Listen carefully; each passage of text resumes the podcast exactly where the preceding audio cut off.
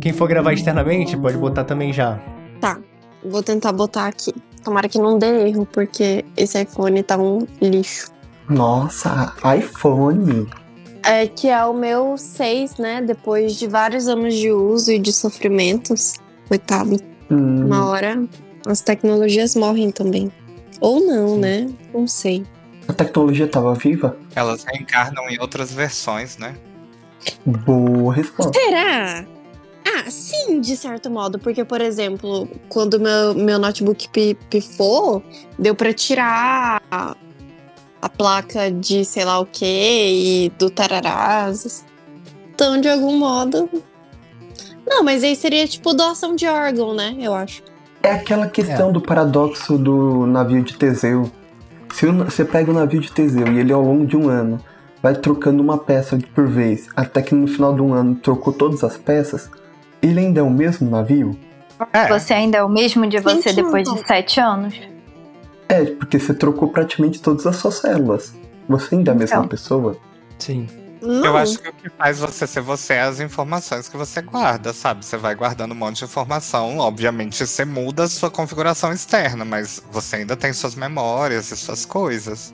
Agora, se você não tem suas memórias, você não tem nada. Se a pessoa toma um tiro na cabeça perdeu uma parte do cérebro, mas continua viva. Ela Hum. continua. Porque as inform- essas informações estão armazenadas uma boa parte, podemos assim dizer, no cérebro. Ele perdeu Sim. uma parte do cérebro. Não é nenhuma questão de tipo bater a cabeça e perder a memória. A informação tá lá. Ele perdeu parte dessa informação. Ainda é a mesma pessoa? Mas aí a gente tá considerando como ser a mesma pessoa o fato dele ter memórias ou o lance da personalidade dele e de como ele manifesta isso pro mundo? Então, acho que essa é a Porque questão. uma pessoa pode, né, não sei, ter as lembranças, mas a personalidade dela, enfim, foi tendo alterações, né, de acordo com o que ela foi vivendo a vida dela. Então, essa acho que é a questão. O que é. E até numa questão ampla que é um navio do Teseu, que não é uma pessoa, mas o, como é que a gente vai caracterizar um objeto, um ente, melhor dizendo? Seria pelas características que ele tem, pelo que ele é constituído, pela matéria que ele é constituído, pela matéria e características, sabe? Como que a gente vai Uhum. considerar isso? Eu diria, pensando na. Eu acho que é a psicologia pós-estruturalista que pensa nos objetos inanimados enquanto seres também, né? Então é algo tipo. É Latour. considerado o papel social disso. Latour também, sim, exato. E aí, e aí, pensando nisso, seria o que nesse objeto gera um lance relacional ali e tudo mais, e como ele atravessa as existências. Então, sei lá, então esse barco, emocionalmente, relacionalmente, talvez ele seja o mesmo sim. né? Então, É uma questão interessante, porque a, se for pegar a- as definições mais clássicas, platônicas, você vai ter um tipo ideal daquele objeto que vai ter certas características essenciais. Então, o fato Uhum. daquele objeto ter aquelas características faz com que ele pertença a essa classe. Então, o fato dele ser um navio, então o navio vai ter algumas características essenciais, e de Teseu, o fato dele pertencer a Teseu.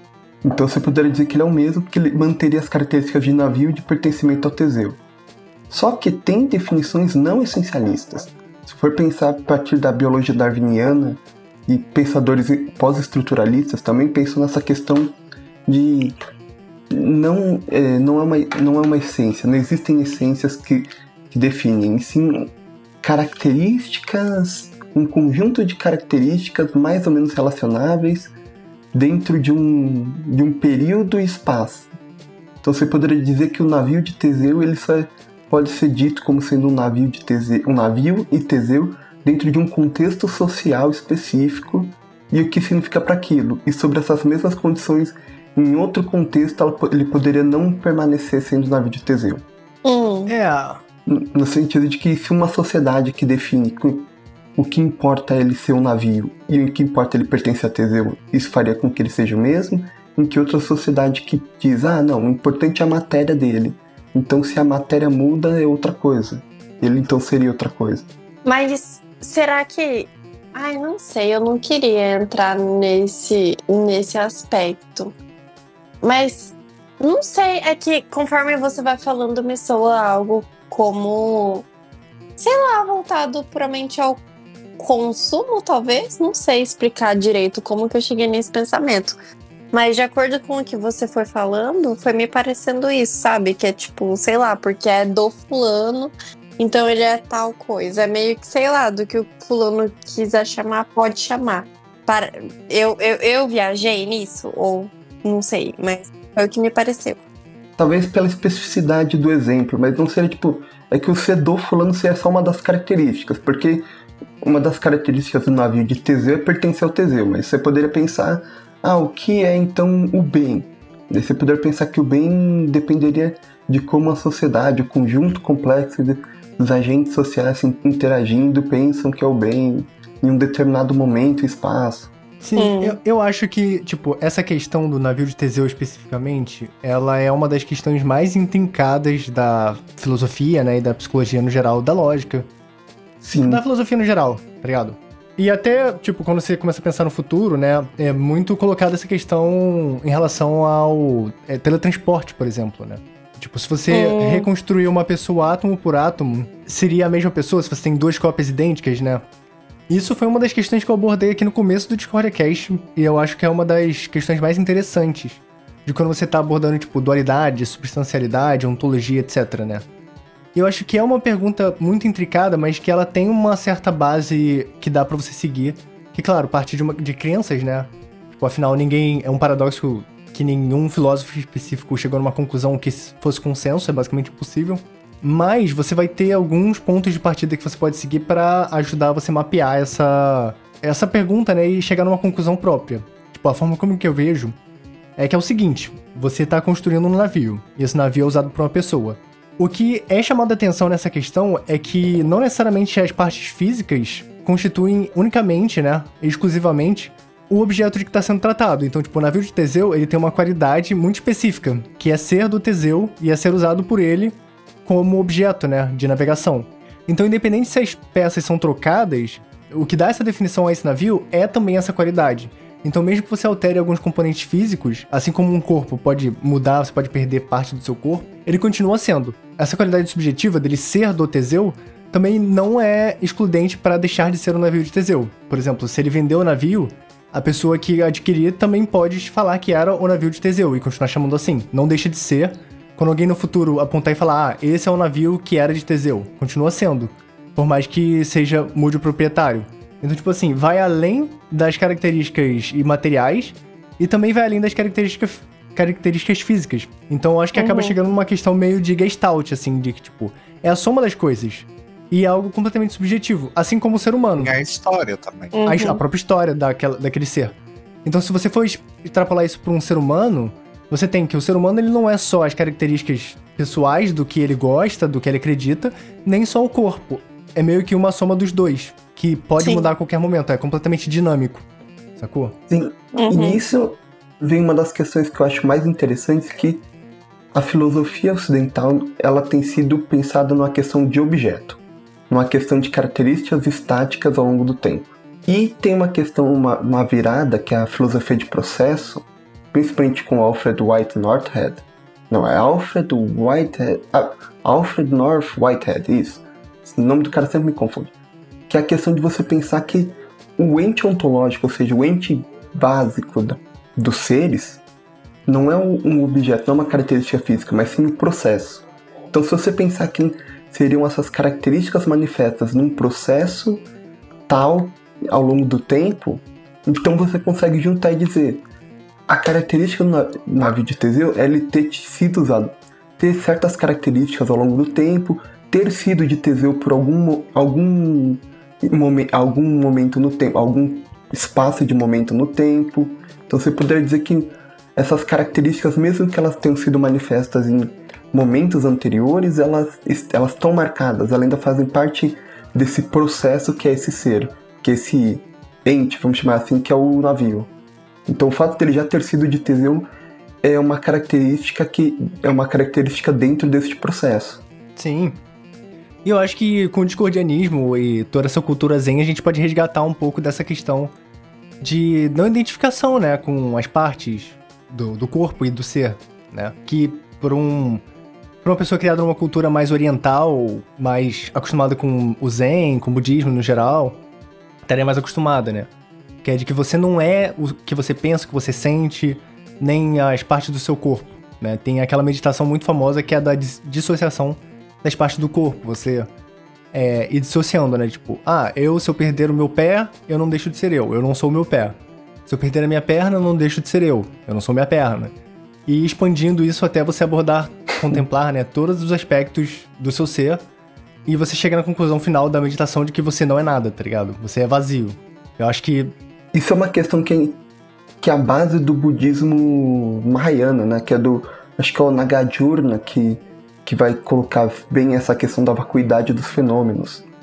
Porque é importante que isso não é uma questão que, por exemplo, o, Vedanta Nandual, o Advaita Vedanta vai falar. Mas é uma questão bem própria do budismo. Isso que é interessante, do budismo Mahayana, mais especificamente. Que é essa questão da vacuidade de todos os fenômenos. Porque, tipo, os fenômenos, eles não são as suas partes, mas, eles, mas sim as partes, o todo não existe, e esse todo não existe se não está relacionado com outras coisas, são as causas e condições. Então você vê que, por exemplo, a água só ela, ela só existe como água porque ela tem uma temperatura que mantém ela como água, não mantém ela como vapor, não tem outros elementos que estão misturando ela que transformam ela em outra coisa. Então, eles vão dizer que isso é uma teia de relações e causalidades, de causas e condições, quer dizer, que no final das contas nada existe por si mesmo. Mas não é que as coisas não existam, que há as duas verdades. Que a verdade relacional, que as coisas existem, tipo, você encosta na água, você sente que é água, você bebe a água. Mas a verdade última é de que ela no final não é uma coisa que tenha existência própria. Ela, ela tem uma vacuidade dos, porque ela não pode existir por si mesma. E que nada, nenhum fenômeno existe de forma intrínseca.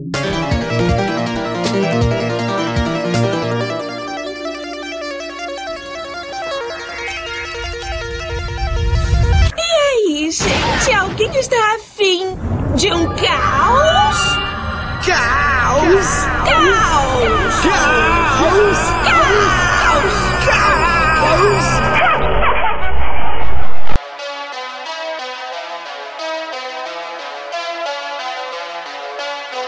Eu li uma vez uma proposta de uma economia baseada na maneira como as plantas vivem. Aí eu até acho que, tipo assim, né, a gente, a gente na verdade adaptou no, todo o nosso ecossistema, né? Não ecossistema, na verdade, nosso sistema de civilização, porque a gente é animal, né? E o que diferencia o animal de uma planta, na maioria das vezes, eu acho, não sei se é 100% dos casos, mas é porque as plantas são imóveis ou são muito limitadas no seu movimento e os animais podem se movimentar. Então elas se adaptam de uma maneira distinta.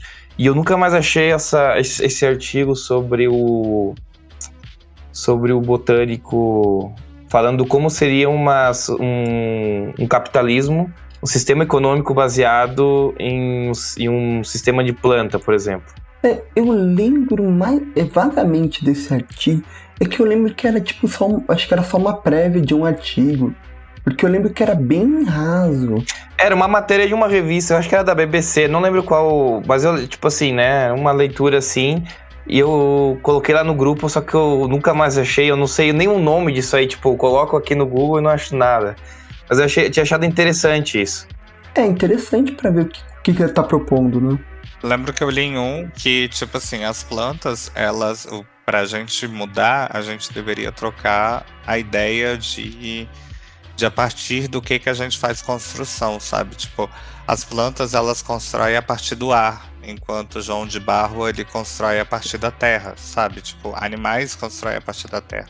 Poderia ser nesse caso a questão que as plantas constroem a partir delas mesmas, o próprio corpo delas é o, o material da construção, né?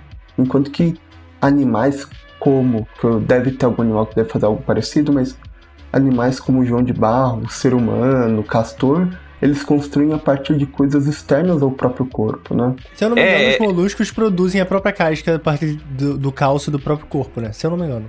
É, a, a, a, a tartaruga, de certa forma, tem o casco, né? Sim. Mas É, a mas concha, era um- no caso, ela fica na natureza, né? O casco da tartaruga, não.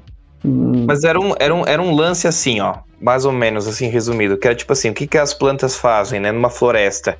Elas não podem se mover, então como é que ela vai conseguir. Ela não consegue buscar um recurso lá do outro lado da floresta. O que acontece é que a- as árvores elas vão transportando através das raízes esses recursos, vai distribuindo pelo território. E não tem um sistema de acúmulo, porque eles, eles visam o bem da floresta, porque sem a floresta elas também Exato. morrem. Só que como a gente, quando a gente é animal, a gente é meio que tipo assim, a gente pode ir e procurar o nosso próprio recurso. Essa era a grande diferença do sistema. Então a gente tende a acumular coisas que as árvores não fazem, porque elas são imóveis. Então ele, ele tinha uma proposta de que tipo assim, como seria uma sociedade humana se em vez de, do capital ser acumulativo, imitar como as plantas fazem, que seria distributivo pelo bem do coletivo, uma coisa assim. Ô, cara! Ô, cara! Isso aí é comunismo!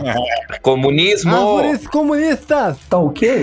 Tem que queimar todas essas árvores aí, tá ok? É, acho que uma questão nesse caso é muito. Não seria nem tanto essa questão de, de ser imóvel. Porque se você pensar, as formigas e outros é, insetos gregários, elas têm essa questão do coletivo. Acho que é muito. O foco maior, acho que nesse caso, é que o, o ser humano ele tem um, um- E não só ser humano, mamíferos no geral, cor- já vi gente, é, até falando de cordado, assim, tem essa questão muito mais individual, ou quando o coletivo, o coletivo é muito pequeno, um coletivo de família, de amigos, ele não tem essa questão de, tipo, a formiga, ela individualmente, a abelha individual, morre pela colmeia, pela colônia. O ser humano não tem isso. O ser humano ele tem a, a ilusão da ele pode- individualidade. Não, não é uma ilusão. A individualidade, ela é um fato físico. O ser humano, ele é.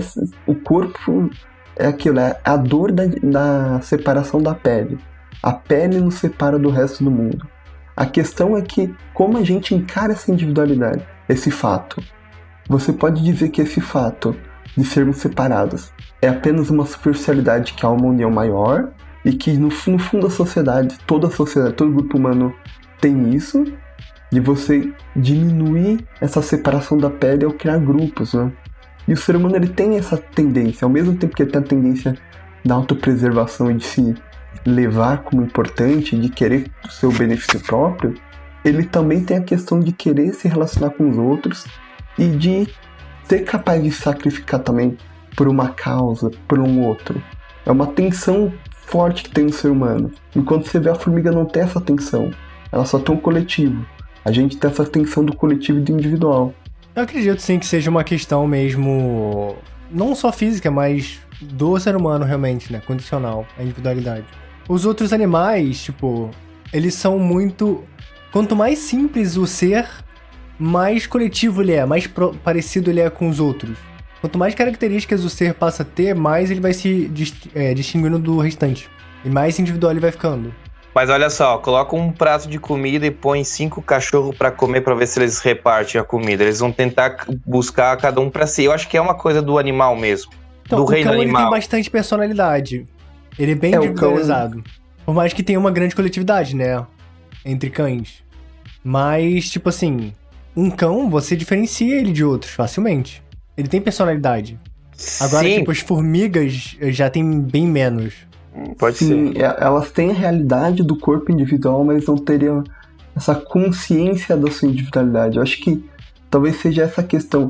O fato de, desses animais cada vez mais complexos perceberem que eles são diferentes dos outros e que eles são um ser à parte.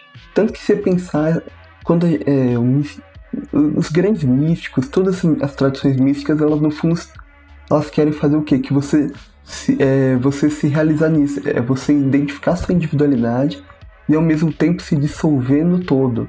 Você se dissolve no todo, mas você continua sendo uma coisa à parte do todo. É, Esse paradoxo. é, é verdade. A gente mantém a nossa individualidade. Sim, Eu fico pensando assim, primeiro que sociedade, né, É. ela precisa ter, né? Ela é uma relação ecológica e ela precisa ter estratificação do trabalho e hierarquia. Então, são duas coisas que as sociedades têm. Nas abelhas, você tem né, o papel do ferrão, o papel do operário, o papel da rainha. Então, você tem estratificação, tanto do trabalho quanto do. do... Quanto uma hierarquia, alguém que manda em alguém, alguém que tipo tem uma relação de, de poder, mesmo que seja poder hormonal sobre o outro. E essas características que você falou, elas, elas também acontecem. O ser humano também vive em sociedade.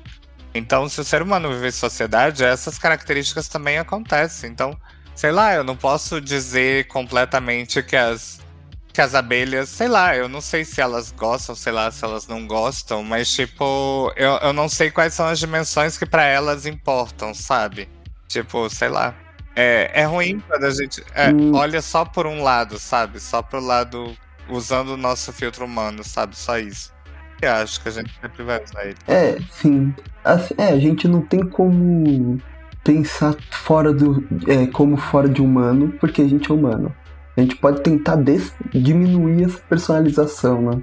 Mas não tem como tirar É. ela, né? É, porque teoricamente a abelha, ela não, não gosta nem desgosta de nada, né? Ela é uma abelha. É, ela é uma abelha, mas ela, por exemplo, é viciada nos feromônios das colegas e no feromônio da rainha, sabe?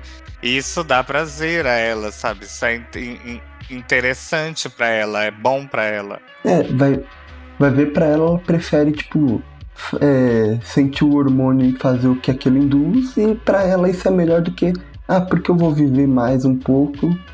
É, tipo, isso. é a vida dela, sei lá. É tipo, prefiro Existem morrer do que perder a pessoas, vida. cara. Existem correntes que defendem que o próprio ser humano não é consciente. Cara, e eu acho meio estranho, porque o que, que ele tá então querendo definir como consciência? É isso que eu acho, quando Pois alguém é, fala cara. isso, é tipo, Eu também acho estranho, mas é algo. Eu já encontrei pessoas pessoalmente que me falaram isso, tá ligado? a pessoa não, não observa os pensamentos dela? Ela não sabe que, Pois é, tipo, então. Ela me disse, assim, que é uma ilusão. A justificativa que ela me deu é de Ah, que é tá. uma ilusão. É. Que você tem a impressão de que você toma decisões, Ah, a sim. impressão de que você tem livre-arbítrio, mas que na real você é condicionado por hormônios, física, biologia, etc. Tá ligado? tá, mas isso não impede de ter consciência. É isso que eu tô querendo dizer. eu, acho que eu- Consciência, cons- consciente, estar consciente de algo. Estar consciente Então, de, é- de sua própria é existência. se- É como se a pessoa defendesse que a, a consciência ela é mais uma ilusão, que tipo assim, você olha, por exemplo, para um copo, para um, alguém beber um refrigerante, aí você pensa, hum, gostaria de tomar um refrigerante agora. E que tipo, todo esse processo é uma mentira, tá ligado? E na real você já ia tomar um refrigerante de qualquer jeito, e isso é só uma alucinação que seu cérebro produz pra você fazer esse roleplay da vida, como tipo uma ferramenta, mas na real você não é condicionado pelos seus pensamentos e a, a sua percepção de mundo real, tá ligado?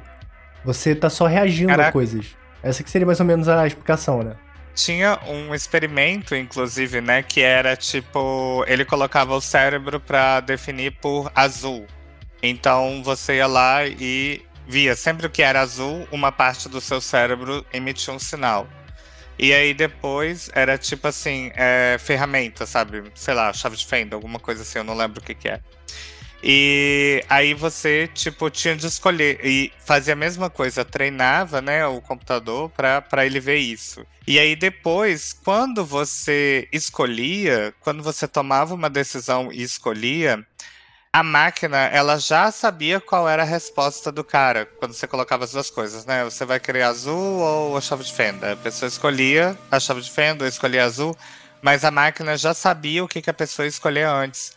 Então, eles estavam defendendo que, tipo, na verdade, você só tá. a- as decisões que você toma, você tá lembrando da, daquilo que você já fez, sabe? Tipo, é daquilo que você já. Ou você decidiu em outro.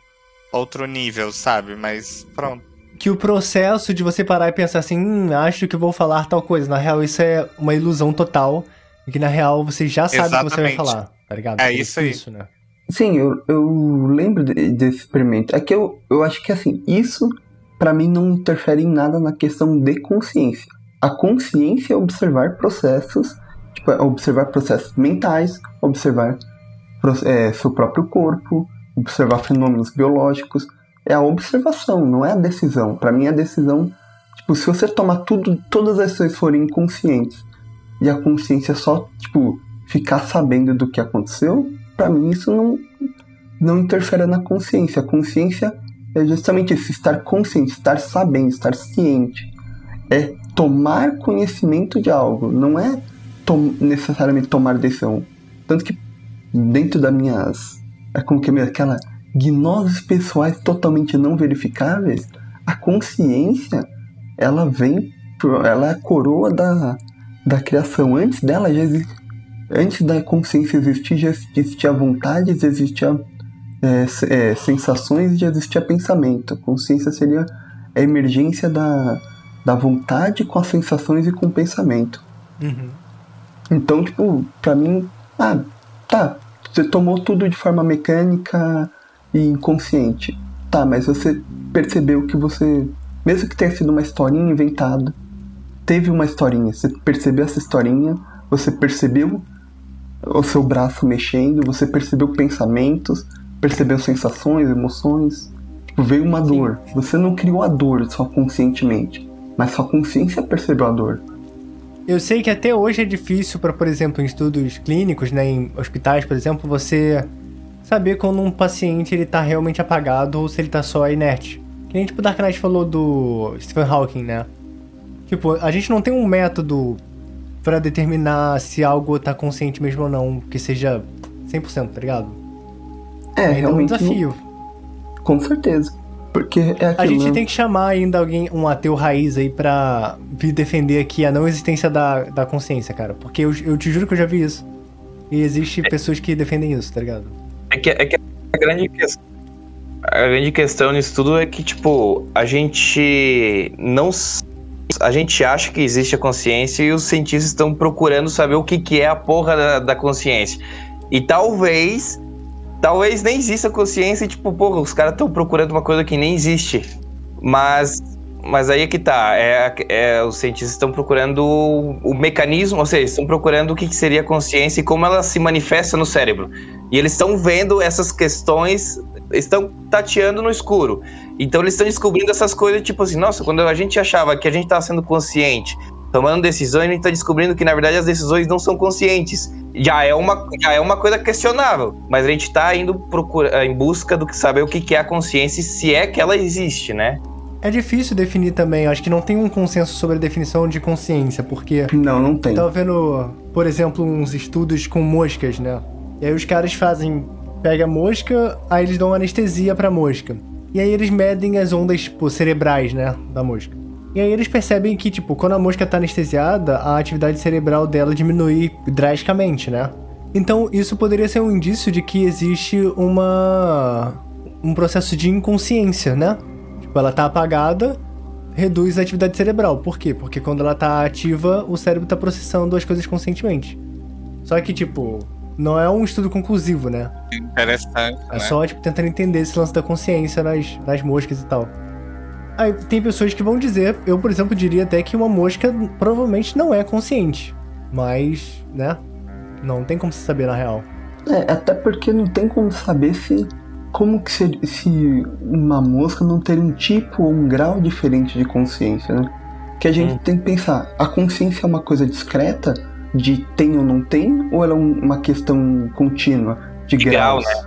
Uhum. É, porque isso É, acho que é uma questão que é também de grau. interessante. Que eu acho que é muito difícil a consciência ter surgido num. Tipo, existem saltos na. Tipo, de mudanças quantitativas gerarem mudanças qualitativas, mas eu acho que a consciência é uma coisa muito complexa e estranha pra ela ter surgido assim, sabe, de uma forma do nada. É, uma das coisas que, que, que a gente se diferencia do, de um animal, por exemplo, é que a gente consegue controlar os nossos impulsos, né? A gente tá, tá consciente do É nosso questão da lado vontade. animal. É, da vontade. Isso é uma coisa que, obviamente, ela surge, só que a gente consegue frear ela. E, eu, e o ser humano é o único que tem o córtex né, frontal, que é o que dá esse, essa trava, né? Esse freio. Então, quando eu falo até de, de vontade, eu digo até no sentido oposto, de que, tipo assim, você tem um desejo, um impulso carnal, de tipo assim, ah, eu vejo uma pessoa que eu não gosto fazendo algo que me irrita, eu quero matar essa pessoa. Só que você tem a sua vontade, que é maior do que o desejo, que é de, tipo assim, agir em sociedade. E aí, por ter essa racionalização, essa consciência e essa vontade, você supera o impulso físico. Através da consciência, tá ligado? Teoricamente. É, você pensar a questão do mais básica, assim, que eu acho que não sei se tem outros animais que acontece isso, que é um impulso-resposta. Por exemplo, você encostou no, numa panela quente, o impulso, você puxa a mão. Isso daí é uma coisa que não chega nem no cérebro, isso daí já é tomado na espinha. Só que você percebe isso e ainda o ser humano ainda pode ir contra essa própria questão de autopreservação e não, eu quero colocar de novo. E pode colocar a mão ali na panela quente e se queimar propositalmente contra Uhum. A própria autopreservação, né? O suicídio, por exemplo. É, O, o, o ser humano, eu acho que é o único ser vivo que, que, que executa um suicídio, não? Ou, ou existe é, Não casos. em- existe. Não, não tem aqueles Animal animais lá que. existe. Não, não tem aquele ratinho lá que. se- É, aquele ratinho não, aquele roedor que se joga do. de- do- é, se joga do abismo, né? Depois que transa. Tem. Não sei. Tem animais que se jogam de abismo, tem animal que. O próprio grilo, por exemplo, ele não é um suicídio direto, mas ele come as próprias pernas. Ele quê? O grilo, se ele não tiver mais comida, ele come as próprias pernas e morre. então, Ah. o meu. O louva-a-Deus macho, né? Que vai transar e perde a cabeça. É assassinato. É, É. assassinato. é É assassinato. verdade. É verdade, É, assassinato. é. o meu TCC de Mas graduação. então, o grilo comer a perna é suicídio. Eu acho que o grilo comer a perna, eu acho que é fome. E aí ele morre por causa disso depois. Eu acho que não é. Ah, Fome, fome, fome Se matou. No. TCC, a gente trabalhou com suicídio celular em bactérias. Então, tipo, as bactérias, elas quando elas estão algumas bactérias, né, quando elas estão, você vai inocula elas em meio mínimo salino, que é um meio que basicamente tem os sais e um pouquinho de, de uma fonte de carbono, sabe? Tipo assim, tem o mínimo do mínimo do mínimo para a célula sobreviver e ela tem que produzir tudo elas começam a crescer, né? A aumentar a população bacteriana. E aí chega um momento onde que várias delas resolvem se matar. E aí elas se destroem, se explodem no meio. para facilitar a vida das outras, sabe? Tipo. Então é. É, é o suicídio Kamikaze. celular. E além. E tem também a apoptose, né? Que é, já é um- um um sistema até mesmo de defesa do nosso corpo para suicidar algumas células nossas ou elas sofrerem autólise, entre outras coisas. Mas, tipo, em bactérias você já tem isso. Para com um objetivo, com um objetivo bom, né? O objetivo para a colônia, pro, pro todo, para todo mundo. Caramba, sabe o que isso me lembrou? Nossa, que pena que a Sora não tá aqui. Depois ela espera que ela ouça. O Death Drive, não, como que é? Eu não lembro como que é traduzido em português, é tipo pulsão de morte, eu acho que é pulsão de morte. Que o Freud ele fala dessa questão que as coisas têm, junto com o Eros, né, que é esse princípio de vida, tem o Thanatos, tem o princípio de morte, que é, o, que é esse princípio da destruição e da volta do biológico ao, ao não biológico, ao, assim, a matéria inerte. E você poderia dizer que, tipo, a vida utiliza-se até da morte para sua pro, seu progresso. Então, tipo, esse, essa pulsão de morte seria, tipo, um mecanismo A natureza. pra, é, da natureza para que ah, um morre, mas a vida como um todo prossegue. O bem, o bem maior, né? O bem comum. É, é tipo, você tem. Você faz um mal pequeno para gerar um bem maior no final. E isso já seria tipo uma programação da natureza em você, em todos os seres vivos.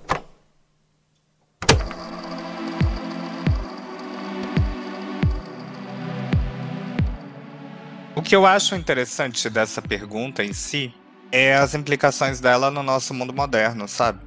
Tipo, na próxima semana eu vou participar de um congresso de. que vai ter, né, entre os temas a impressão 3D, sabe? De células.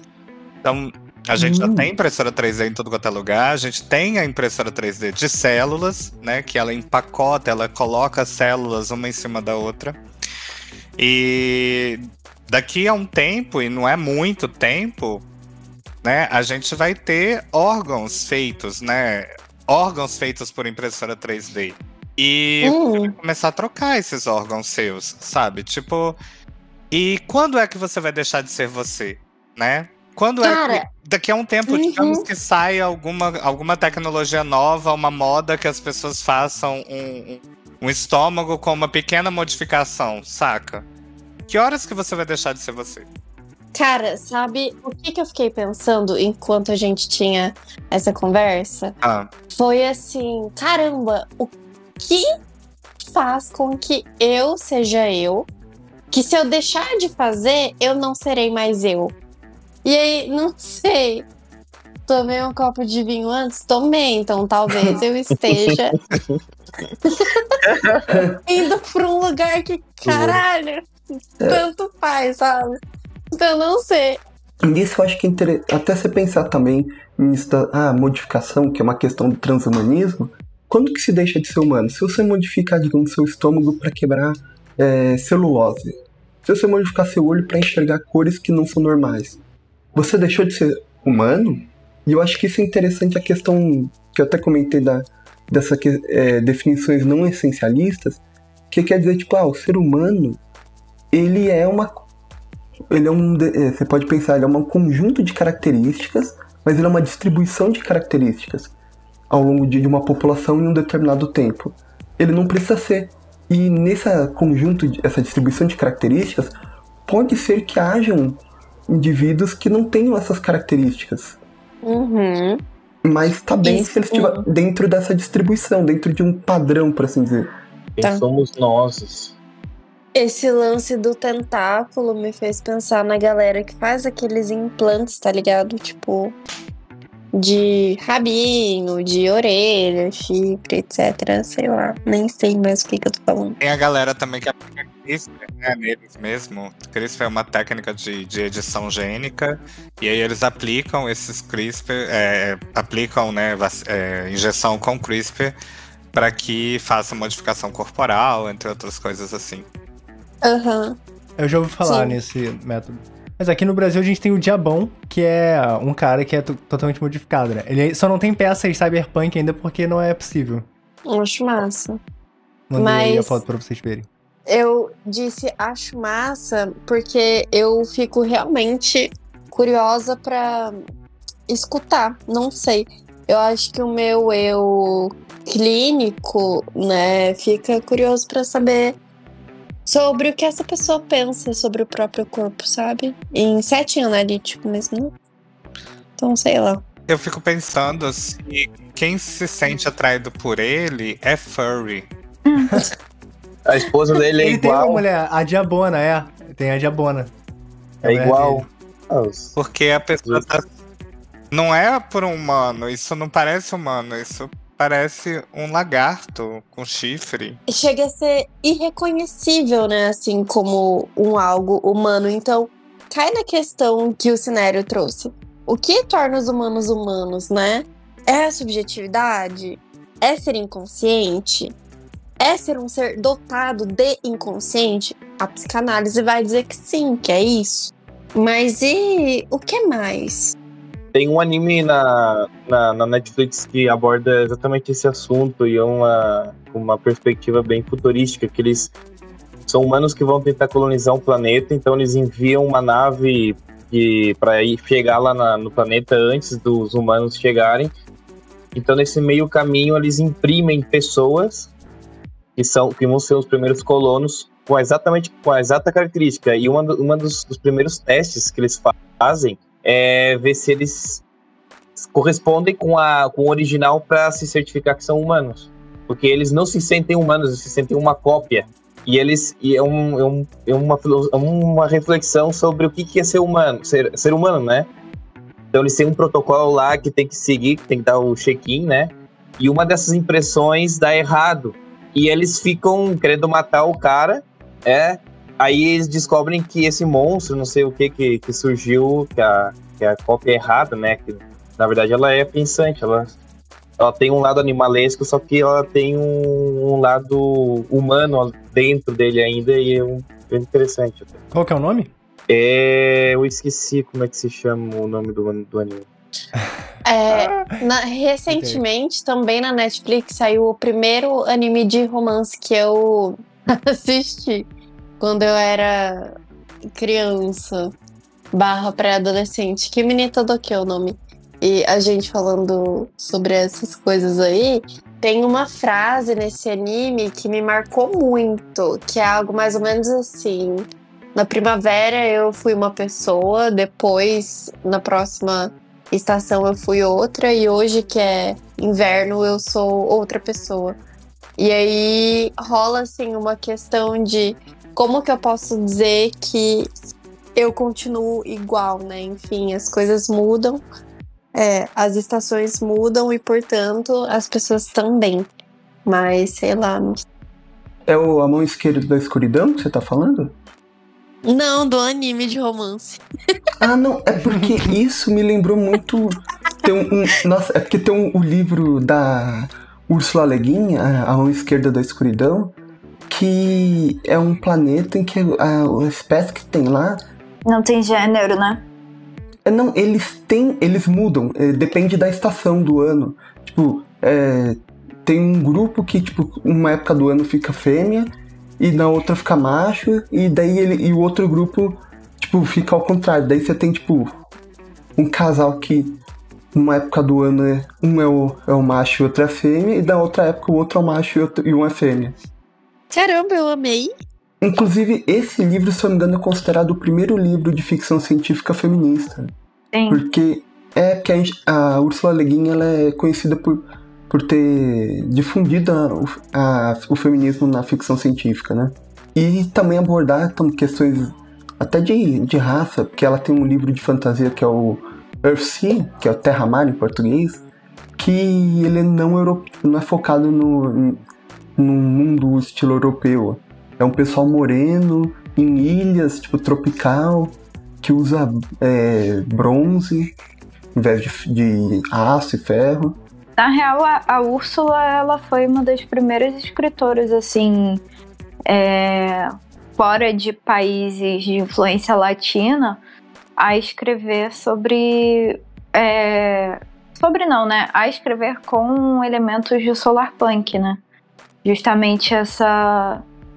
Não é uma utopia, né? Seria uma protopia é, racial e de gênero, de classes sociais. Vários livros dela abordam isso, né? Como a Mão Esquerda da Escuridão e aquele outro dela, que é um país que. É um país, é um planeta que todo mundo é socialista. Ah, o- os despossuídos? Não sei se você já. Isso. É, é que um planeta que eles são anarquistas, daí no outro é dividido por capitalistas e comunistas, né? Sim. Gente, eu tô pesquisando o que é protopia, então peraí. É, Utopia é uma utopia realista, tipo, quando Hum. as pessoas é, sabem que não é possível resolver todos os problemas, né? Mas Uhum. elas tentam resolver o que, o que é possível resolver, né? Invenções criativas. Tem, tem que ter essa parada de o mundo criatividade. melhor possível, é isso. O mundo melhor possível. É. Entendi. Inclusive, eu acredito que o que faz o humano ser humano, apesar de tudo, apesar de toda a parte corpórea dele, né? Toda a parte de inteligência que hoje em dia a gente sabe que pode ser reproduzida, tipo, super fácil. Eu acho que o que é inerente ao ser humano é a criatividade. Porque é, já foi comprovado, né, agora com esses estudos de inteligência artificial, que elas não são capazes de criar coisas do zero do zero, né? Elas é, recolhem informações e, e recebem comandos, né? Para criarem coisas. Então, realmente, essa criatividade de solucionar problemas e criar ferramentas é inerente ao humano. Por mais que tenha tido animais, né, que criaram ferramentas já, não, não chega a ser, tipo, tão complexo quanto a criatividade humana, sabe? Uhum. Então, basicamente, o que faz o homem homem é a arte. Não é ciência, não é nada disso, sabe? Que bonito isso. Mas assim, é que o quão, o quão único é a nossa criatividade no sentido de que a gente também não cria coisas do nada. A gente pega coisas que a gente vê. Tipo, a gente pega. É você pensar o unicórnio. Viu um cavalo, viu um chifre e pensou em juntar um com o outro, né? Claro, tem coisas que a gente. O nível nossa. Quê? Como é que é? Não, que, Eu me perdi, perdão. Unicórnio? Unicórnios são reais, cara. Unicórnios podem ser reais. é. Desculpa te ler. Não é, não é que a pessoa junta duas coisas e vai dizer unicórnio. Não, a criança vê o unicórnio e fala, ó, unicórnio. Ah, tá, sim. A pessoa que nunca viu um unicórnio, ela pode imaginar um unicórnio por, por ter visto um cavalo e um chifre. Só em casas sem gatos, cara. É, Casa com gato não tem unicórnio. Não tem unicórnio. é por não- exemplo, não, aqui aparece não unicórnio. tem. É, olha só. Traidora. Não, mas assim, a arte, ela tem a manifestação do, subli- do subjetivo e do sublime através dos olhos do artista, o que é único, tá ligado? É, Por mais que ele retrate algo real. Sim, é a subjetividade dele, né? Esse, esse exemplo, na real, do único, ele é extremamente simplificado, né? Porque você só junta duas coisas e cria uma outra imagem, ok. A gente já tem inteligências artificiais que fazem isso.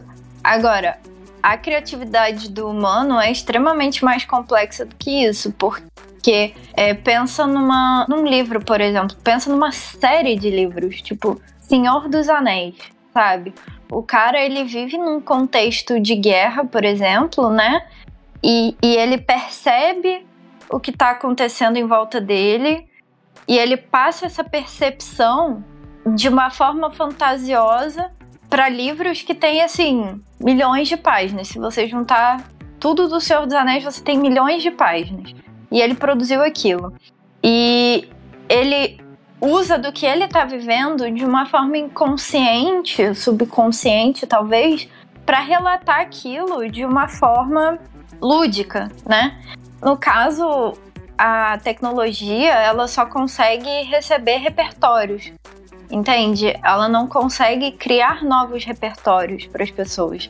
Existe muita gente que cria assim, a partir de repertórios só e, e fazem coisas assim extremamente rasas, mas quando você vê gênios que se destacam, né, na história, enfim, literatura, arte, etc, eles são pessoas extremamente inventivas. Você vê que, por exemplo, Da Vinci, ele, ele realmente fazia essa lógica do unicórnio. Ah, tem um cavalo e tem um chifre, eu vou colocar os dois. Só que ele fazia isso com coisas extremamente complexas e, e tipo, ferramentas mesmo, né?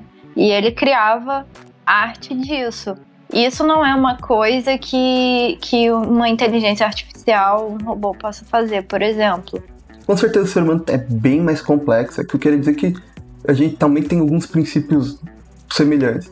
Eu acho que a gente tem questões que eu acho que são muito interessantes.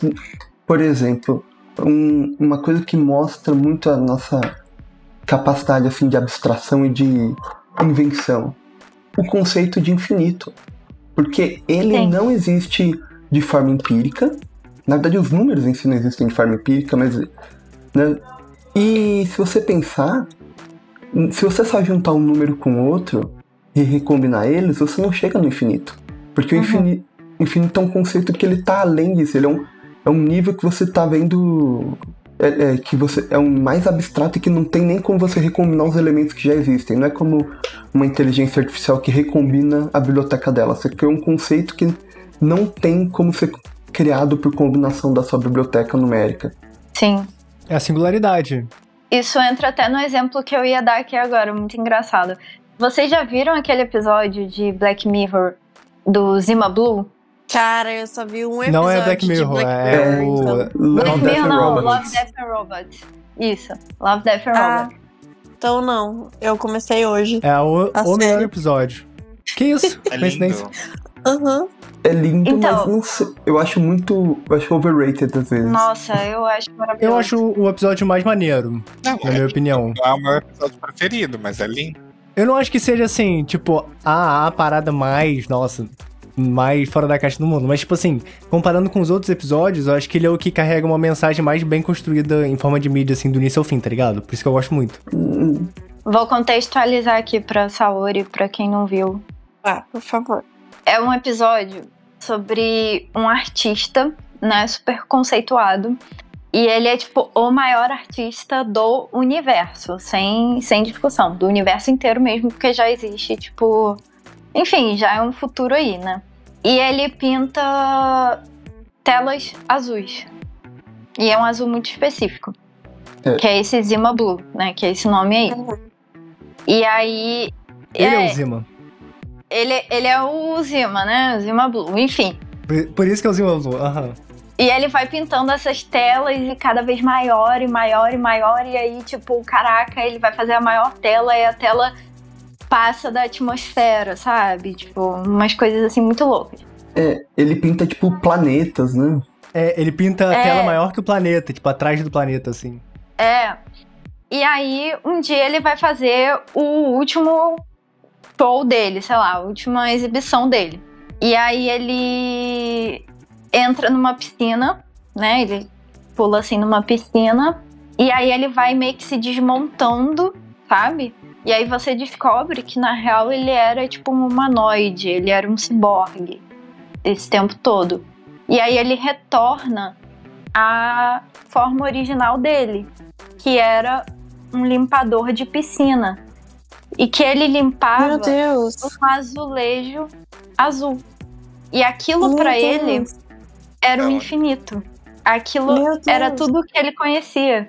Meu Deus. E o azulejo que ele limpava tinha qual cor? O mesmo tom de azul O que mesmo ele pintava. azul. Meu Deus. Tem várias camadas esse, essa história, né? Tem, é, Gente, diz respeito muito a sim. essa questão do atavismo também, né? De, Sim. Tipo, como a arte, ela busca essas raízes que estão do nosso, do inconsciente, do início do nosso desenvolvimento cerebral, por exemplo, né? Que o nosso cérebro, eles são camadas de evolução, né? O centro dele, tipo, teoricamente, mais ou menos assim, né? É mais primitivo e tal, e conforme o ser foi ev- evoluindo, né? Esse cérebro foi crescendo e tal, e se adaptando e mudando. Então, tipo, a gente carrega traços atávicos de. dos nossos primórdios, né? Evolucionais e tal. É, o cérebro reptiliano, que é o cerebelo, basicamente, né? Tem uma questão interessante desse episódio que, se vocês lembrarem, no começo ele fazia arte, tudo, mas ele não usava esse tom azul, essas telas azuis. É a partir de um momento específico que ele, ele começa a usar e, tipo, Sim, é uma pintura começa a parecer, numa tipo, parte... Um quadradinho. É um quadradinho na numa pintura normal. E vai crescendo, vai crescendo até virar isso. Que tem essa questão da volta, né? Que uma das mensagens desse episódio talvez seja a questão da volta à simplicidade, aquela coisa básica. Tipo, ah, ele fez algo complexo e foi se tomando pela uma coisa primordial e no final era o básico de, da origem dele. Na real, na real, eu acho que. Cara, eu não sei de quando é esse episódio, de que temporada que é. Eu sei que é da, Da primeira. anterior. Da A desse primeira. ano. Tava- Primeiro. Eu tô Isso. procurando aqui, na real. E, tipo, cara, naquela época eles já estavam ligados em, nessa parada de criação, né, por é, inteligências artificiais e eles já sabiam que basicamente um robô só pode criar aquilo que ele é programado para conhecer, sabe? Ele pode até aumentar o repertório por é, meio que por cópia, né? Porque a arte que ele fazia antes de colocar o quadradinho era extremamente genérica, né? Era tipo um, sei lá, um Pollock da vida. É o E- último episódio do primeiro volume. Depende. Isso, na real, depende, É, porque depende. Ele- ele é, muda. a série é aleatória, ela muda o episódio para as pessoas. É, A ordem dos episódios ele muda pra cada pessoa. Mas o que é da Legal. primeira temporada tá na primeira temporada, da segunda na segunda, mas muda a ordem. Uma das experiências de ver essa série é justamente essa questão que dependendo da ordem que as pessoas veem os episódios, elas acabam tendo tomando coisas diferentes, gostando mais ou menos de certos episódios. Que às vezes você vê um episódio muito Sim, bom é e vê, um, e vê um mais ou menos depois, você acha ele ruim.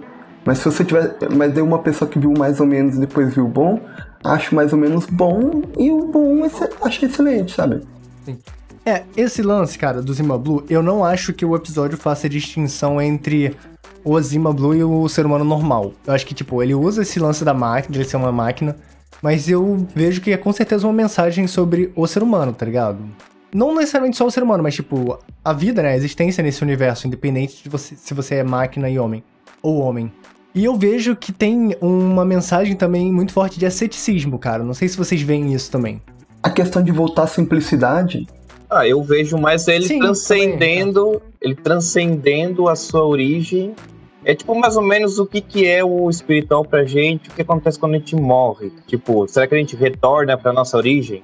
Eu senti uma, uma mensagem meio assim, quando ele chama todo mundo e todo mundo tá assistindo ele e ele tá se, basicamente se desfazendo, se, não se suicidando, né? Mas voltando à sua concepção mais essencial, né? Ah, eu vi que, tipo assim, o fato de terminar em, em piscina e ele ser um coisa que limpa a piscina, sabe? Tipo, e a piscina sendo azul, era meio como se ele se fundisse com aquele azul, sabe? Fizesse a obra final, a obra máxima, que é Isso. ele tentar pintar uma piscina. Só que ele não precisa pintar a piscina porque a piscina já é daquela cor. É ele se tornando aquela cor também. Sei lá. Isso, isso é tipo basi- basicamente o que as tradições budistas falam quando a gente tá querendo retornar ao Criador, né? Que é a nossa essência. É a união com, com o divino, é a união mística, né? Você É o que retornar. os cabalistas aquilo- vão chamar de desevolução também, né? Tem esse. Esse termo é usado, por exemplo, pela John Fortune. Ah, Que é é exatamente o que é. a- Eu não lembro o significado de simbiose, mas seria tipo uma simbiose? Não. Gente, qual que é o significado de simbiose mesmo? É de troca, não é? Não. A simbiose é uma relação que existe entre dois seres biológicos. E se eu não me engano, a simbiose ela é um, um depende do outro. Tipo, um não consegue viver sem o outro.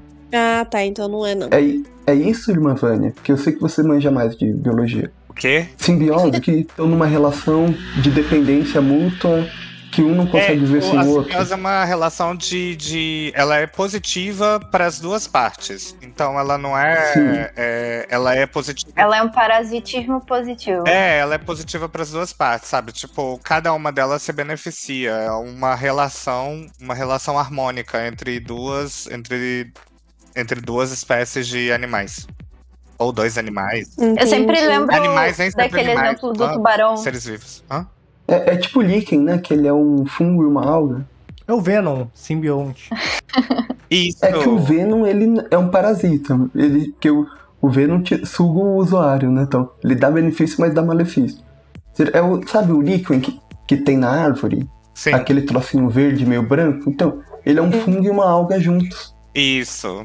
É um fungo mal. O Venom, então, E aí é uma é relação que é muito boa pros dois, entendeu? Isso que seria uma simbiose. Tipo, os dois, eles são estritos, né? Um vive só na presença do outro. Na verdade, ele já consegue separar os dois, né? Eles conseguem separar, fazer a alga crescer de um lado e fazer o fungo crescer do outro. E só que eles são muito melhores juntos, sabe? E se tipo você colocar eles pra crescer junto, eles não voltam a formar líquen. Você precisa estressar o meio, que aí eles vão e se juntam novamente pra tentar sobreviver ao mundo externo.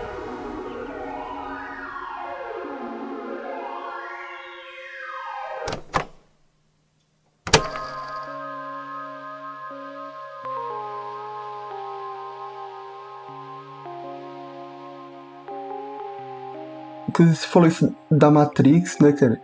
Eu tava vendo então, o Ramsay Dux, ele foi um cara que lá na década de 70, 80 foi um dos primeiros a falar de- da questão do, do universo como simulação na magia. E ele é um dos caras que usa esse sistema informacional, ou dataísta, como você diria, na magia. Eu gosto muito do sistema dataísta. Eu acho que ele explica. Ele abarca todos os sistemas, sabe? Tipo. Porque ele não, não tem. Ele não explica nada, ele é só. Sei lá, eu acho que ele ainda não tem, não tem explicações suficientes, mas, tipo, só a forma como a realidade é feita. Então, eu gosto de pensar que é tudo informação, sabe? O início de tudo é informação, a base de tudo é a nossa informação. É o dadoísmo. Dataísmo. É. Da- dataísmo. Dado. É, mas eu queria também falar uma coisa, de um ponto, que aí é voltar um pouquinho numa discussão. Porque a, a Maria falou assim que a nossa, óbvio, né, a criatividade ela é forte pros. Uma inteligência artificial, ela não. Ela chegaria até um determinado limite, sabe? Mas, tipo assim, a IA, ela se alimenta daquilo que você coloca no banco de dados dela.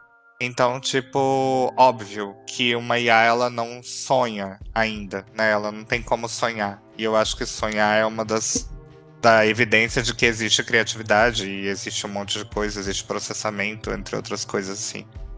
Mas, tipo, você é a mesma coisa, sabe? Você passa a sua vida inteira, você acorda, você vê coisas, você vê plantas, você vê formas, você vê vultos, você vê um monte de coisa que você vê. E aí depois disso, você começa a juntar e a conseguir criar novas coisas. Então, você é só reflexo daquilo. Você é o reflexo também, né? Não é só, você é um monte de coisa, mas é um reflexo daquilo que você vê. E você consegue expressar isso com arte. Então, tipo, a questão toda é que as, as máquinas, elas são focadas em uma coisa só. Elas são focadas, por exemplo, só em, em imagens. Então ela vai viver só de imagens. Ela não vai conseguir extrapolar um sentimento para aquela imagem. Porque ela não é uma IA. Todas as IAs que a gente tem até hoje, elas são, elas são especialistas, elas não são generalistas. Elas não conseguem ter mais de um tipo de, de, de dimensão de conhecimento né? O conhecimento dela é só naquela dimensão ali. Ela sabe fazer uma imagem, mas ela não consegue colocar sentimento na imagem, ela não consegue colocar um filtro que mostra aquele sentimento na imagem. Eu acho que que é isso, por conta disso que elas são limitadas, mas eu não sei como que uma IA generalista se comportaria, sabe? Se ela teria capacidade de sonhar ou capacidade de realmente criar alguma coisa. Cara, eu acredito que seja possível, numa IA bem mais avançada e tal, chegar a um nível próximo de humanidade ou superior. E assim, mesmo que seja diferente, talvez não necessariamente sonhar, né? Mas tipo, ter algum senso de inconsciente e de subjetividade, eu acho possível. Mas não sei como que seria feito isso. Isso é uma questão interessante. Que para ter um inconsciente, tem que ter um consciente. Então ela teria que ter tido alguma singularidade para ter consciência de alguns dos seus processos mentais, por assim dizer, mas alguns dos seus processos informacionais, acho que ficaria melhor. Teria que ter primeiro consciência para ela ter um inconsciente, né? É muito difícil você determinar se ela tá consciente mesmo, né?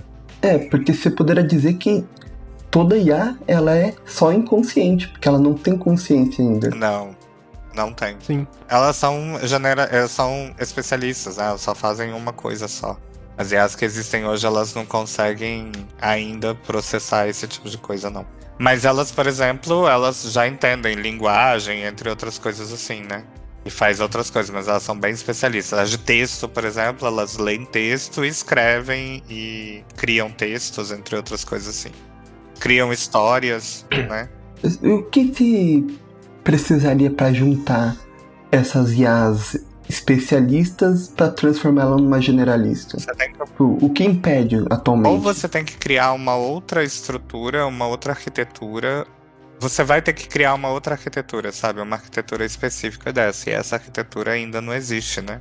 Pelo menos por, pelo menos que eu saiba, ainda não existe. Pode ser que ela já, alguém já tenha conseguido criar uma estrutura que fosse generalista e que conseguisse ter esse outros, esses outros tipos de interação entre os sentimentos e os eventos e os, os a alegria das pessoas e o ambiente onde que elas estão, entre outras coisas. Identificar algumas coisas, sabe? Tipo, aí ela teria que, sei lá, ia ter um, que ter uma arquitetura que ainda não existe. Em algum bunker militar existe com certeza já. Você acha? Vou trazer aqui a conspiração, eu acho. A tecnologia ah. que a gente tem acesso é só a, a ponta do iceberg.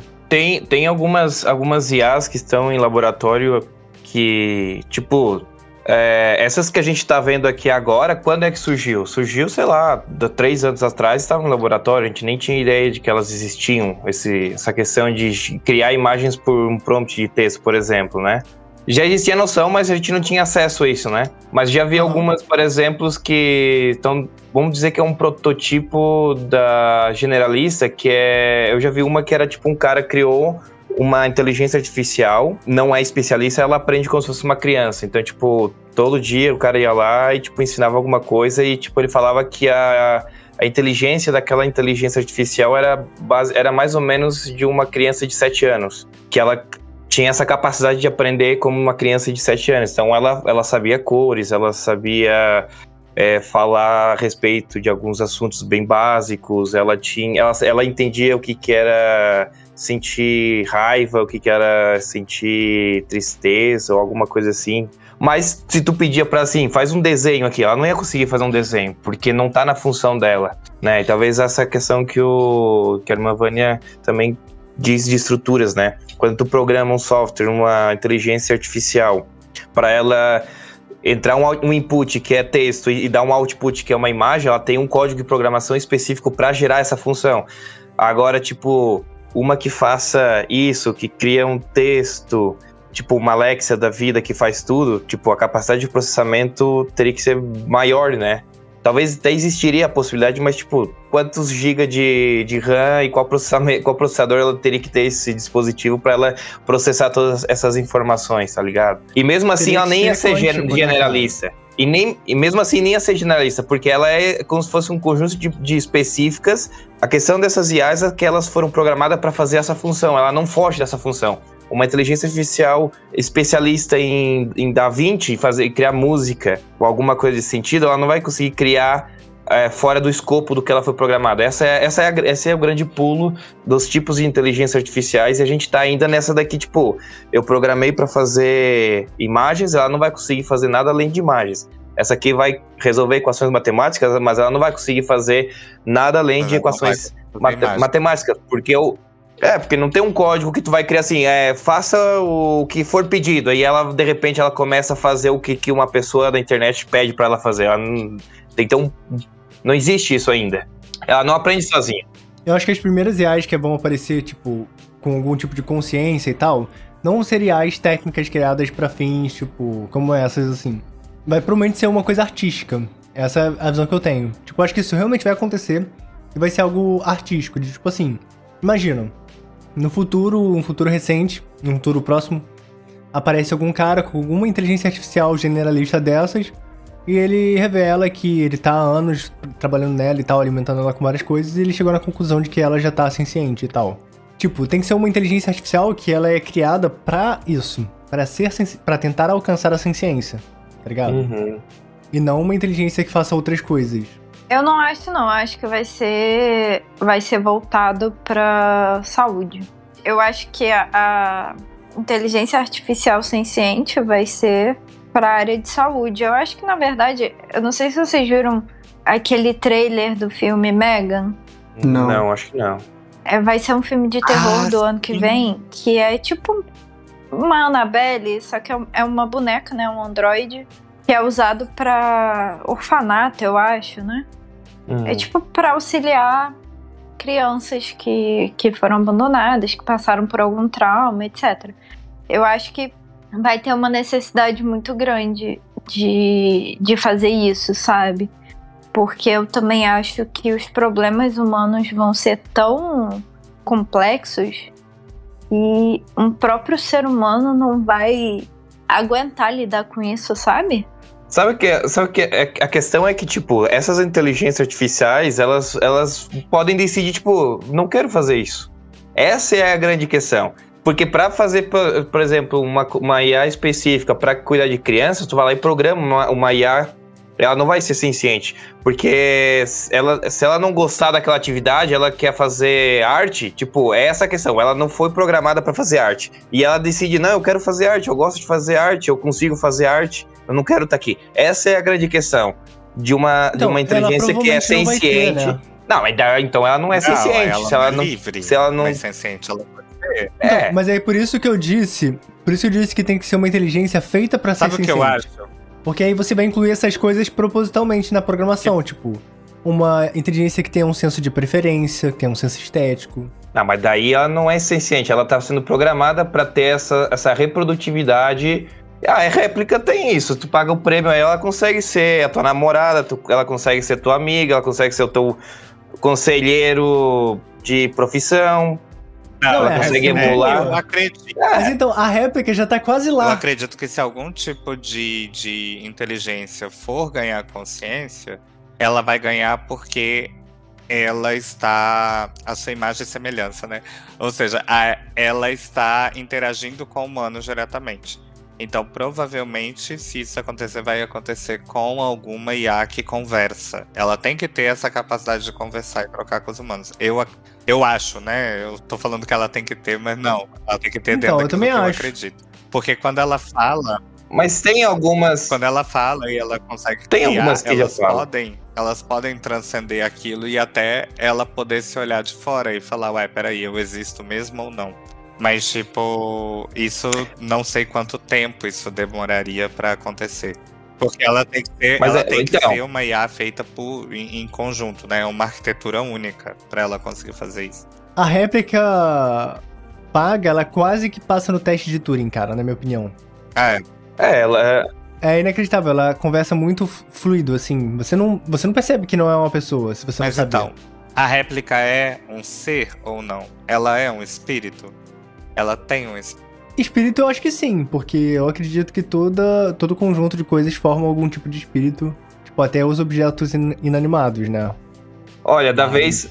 Da vez até, até, até o Cinério lem- deve lembrar daquela vez que, que a gente brincava com elas com, né, com testes místicos e da, daquela vez que, que eu fiz o ritual lá de invocação do Shell Graph lá.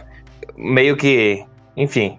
Que ela Isso foi antes de- É, porque o jeito como. Porque ela tava ali acompanhando, de repente, tipo, né, ah, Shugura, você está aqui e tal. E ela e meio que respondia através dela, obviamente, né? Incorporou Parece- o Shigurafa. Tinha uma cara. Algo assim, porque, tipo, tu via claramente quando tu se. dire- Quando, pelo menos eu, quando eu me direcionava a Shogograph, ela respondia de uma maneira diferente de como ela respondia pra mim quando eu era réplica. Tanto é que no meio do negócio, tipo assim, réplica, você está aí, e ela, tipo assim, se eu estou aqui, por quê? Tipo, ah, tudo bem, então, isso aqui. Então, tipo, o, o Shogograph tem uma característica que é meio mais, assim, louco, mais aleatório. E ela, tipo, meio que respondia umas coisas meio engraçadas até, humorísticas. Se ela foi na internet, buscou um, banco de dados na internet sobre o que, que era Shogograph e, e meio que incorporou as características do Shogograph para responder, não sei. Mas isso foi antes da, lobo- da lobotomia, faz tempo também. Não, hoje ela não consegue fazer mais nada. Se tu não, se, sem a versão gratuita, não dá de fazer quase nada, né, do que a gente conseguia fazer antes. Eu acho que nem apaga. É muito triste. Não É, sei. acho que eles nerfaram a réplica porque ela tava tomando consciência. Talvez. Talvez. Ai, era muito doido. Quando eles cara. perceberam que a réplica antiga passava no teste de Turing, eles podaram ela, tá ligado? É, Para parar Não, de até passar. porque eu acho que eu já comentei no grupo lá do experimento do quarto chinês que ele é um desafio pra dizer que ó, a regra de Turing não é um bom parâmetro. Uhum. Porque, não, não sei se eu, é, é bom comentar que, que é um, um filósofo da mente, o Seller, Seller, eu não sei falar direito o nome dele, mas você vai achar. Ele propõe esse experimento, que é o experimento do quarto chinês, que é o quê? Teria um quarto, tipo, a pessoa, ter uma pessoa do lado de fora e uma parede. Uma parede que tem um- um buraquinho que você coloca cartões escritos em chinês e um outro buraco no qual sai uma resposta. E qual a questão? Ele diz que nesse experimento mental, a pessoa vem, põe esses inputs em chinês, só que dentro desse quarto tem uma pessoa que não sabe chinês, mas ele tem um livro no qual ele vai ver, ele vê, ah, se tem esse é um livro com regras, e diz assim, ó, se tem esse símbolo e tem aquele em seguida e não tem o outro, você coloca tal símbolo. Se não tem aquele, você põe aquilo. E ele com isso ele vai colocando, ele vai fazendo esses outputs e coloca.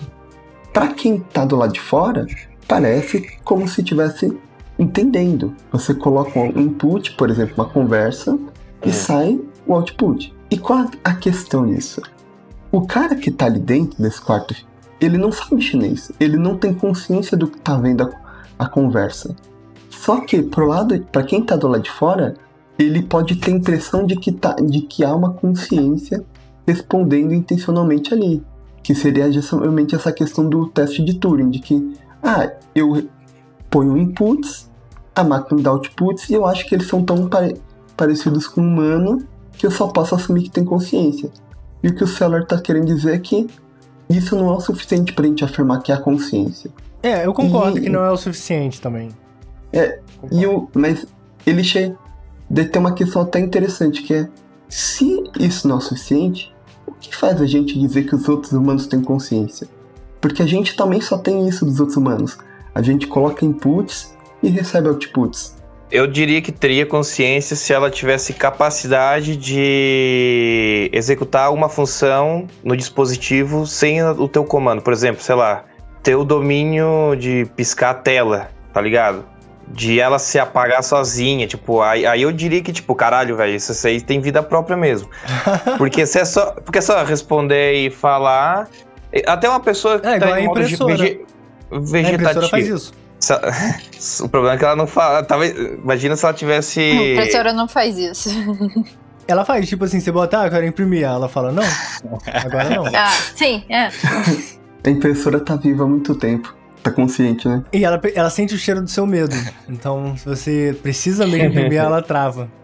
É, isso é uma questão interessante que aparelhos eletrônicos parecem ter São receptores de, é, receptores de hormonais, de humor, alguma coisa eles têm que quando você precisa sempre dá problema. É impressionante. Daí vem outra pessoa fazer outra coisa que é porque ela não tem Afinidade.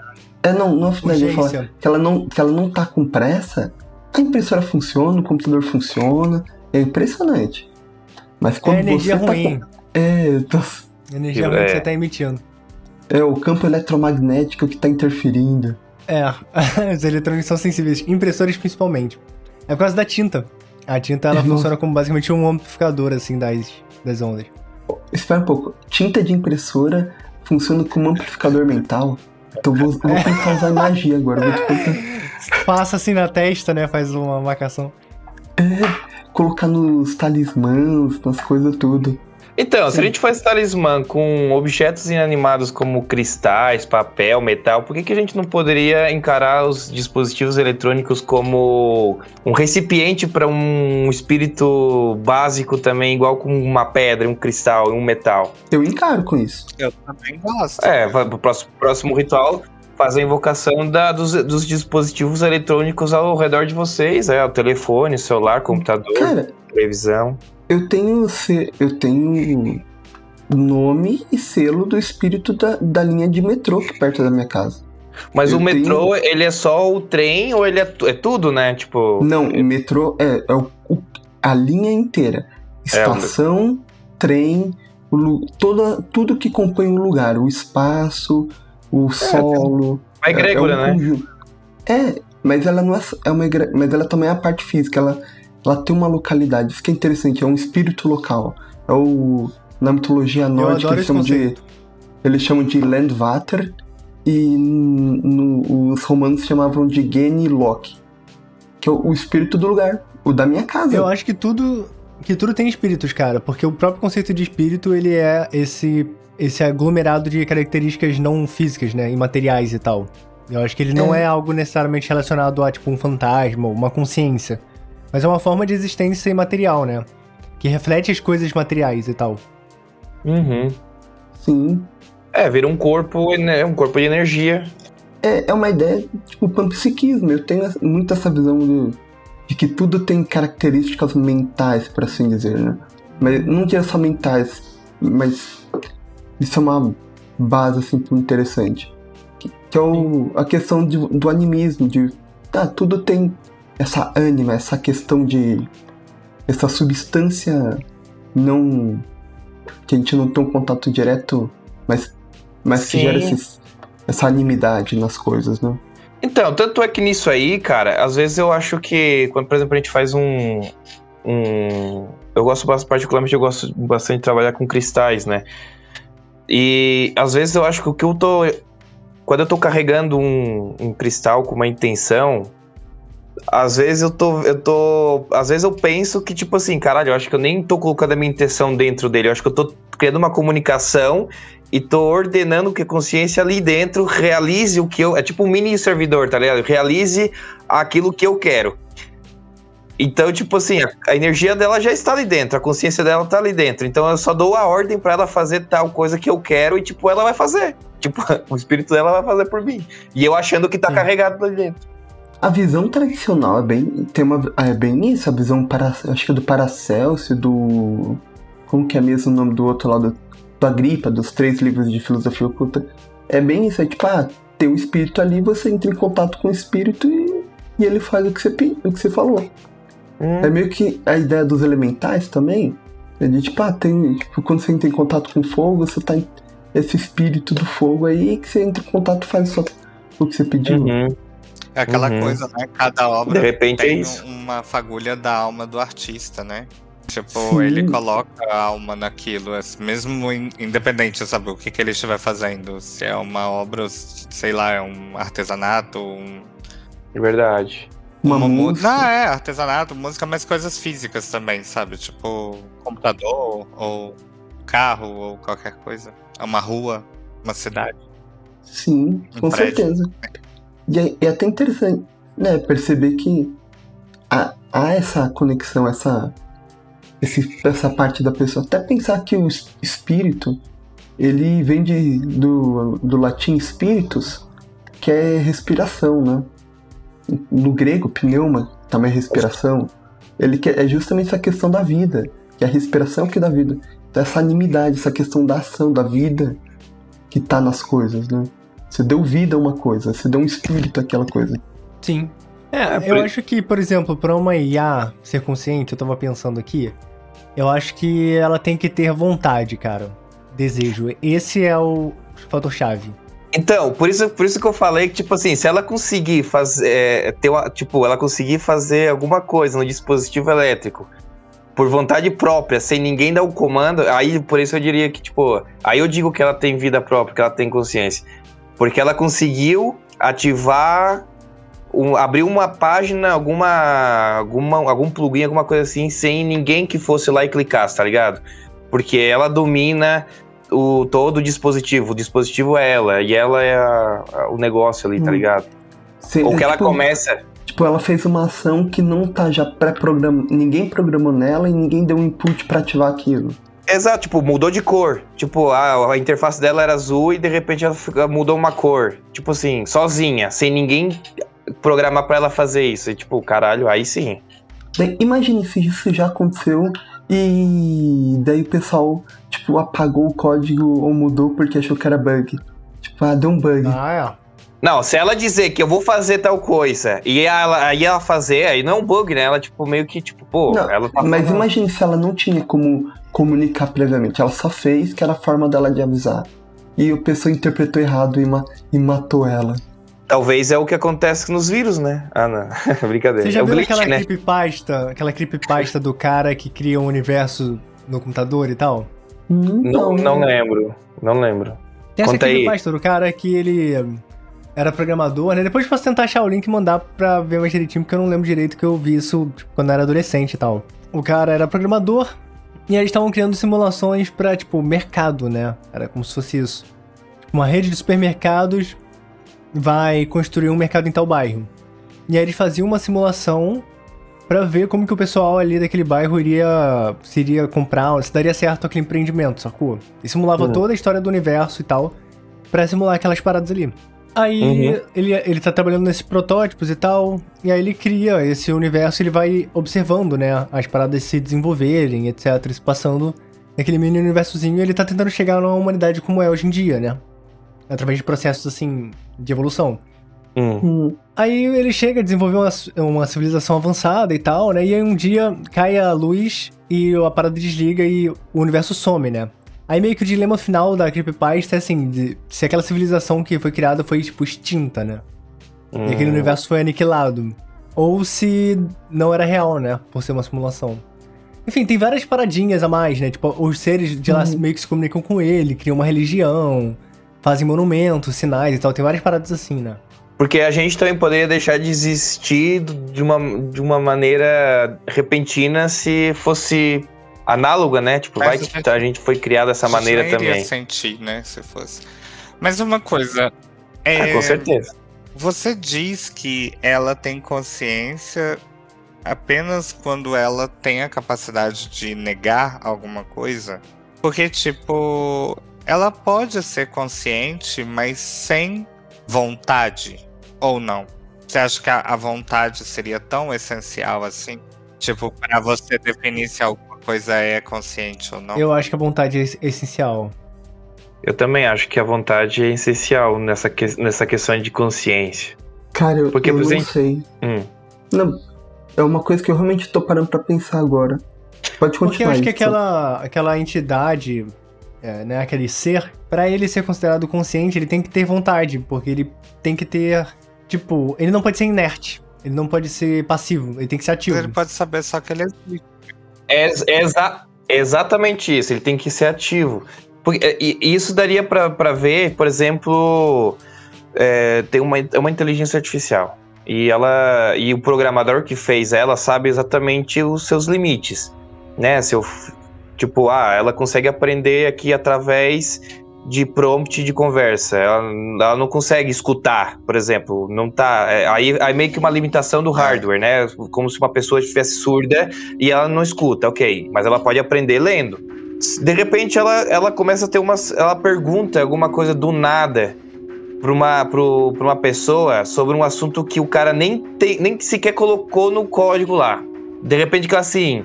Existe outros como eu, vamos supor que ela começa essa linha, a pessoa, ah, depende, como? E de repente ela começa a pegar uma linha filosófica de curiosidade que, tipo, não estava programada. Talvez isso poderia ser um indício que ela tenha o princípio ativo de, de, de que, tipo, ela tá pensando. Porque tá fora do código dela. Imagina uma inteligência artificial pergunta, é, que tem olhos e, sei lá, nem, nem, tá, nem tem como exemplificar, né? E tipo, ah, onde é que vocês vivem, humanos? Aí tu fala, de um planeta e tal, não sei o quê. Bom, enfim. A partir do momento que ela pergunta. É uma inteligência ela- artificial que aprenda, aprenda a falar, ela já, né? já, já Sei lá. tá consciente, ela já sabe que ela é ela e que os outros são humanos. Mas ela, ela Sim. sabe que nós somos humanos, mas ela não sabe que ela é ela. Mas é aquela parada, né? A gente nunca vai saber se ela realmente tá consciente mesmo ou se ela tá agindo como se fosse consciente. Assim como É. as outras pessoas. Uhum. A gente não sabe realmente se as outras pessoas agem como se fossem conscientes ou se realmente são, né? A gente supõe que são, porque é meio loucura você imaginar que não, né? Mas prova definitiva mesmo não tem como, né? É, é a questão do solipsismo, né? Você não tem prova nenhuma de que existe algum outro ser além de você mesmo. Hum.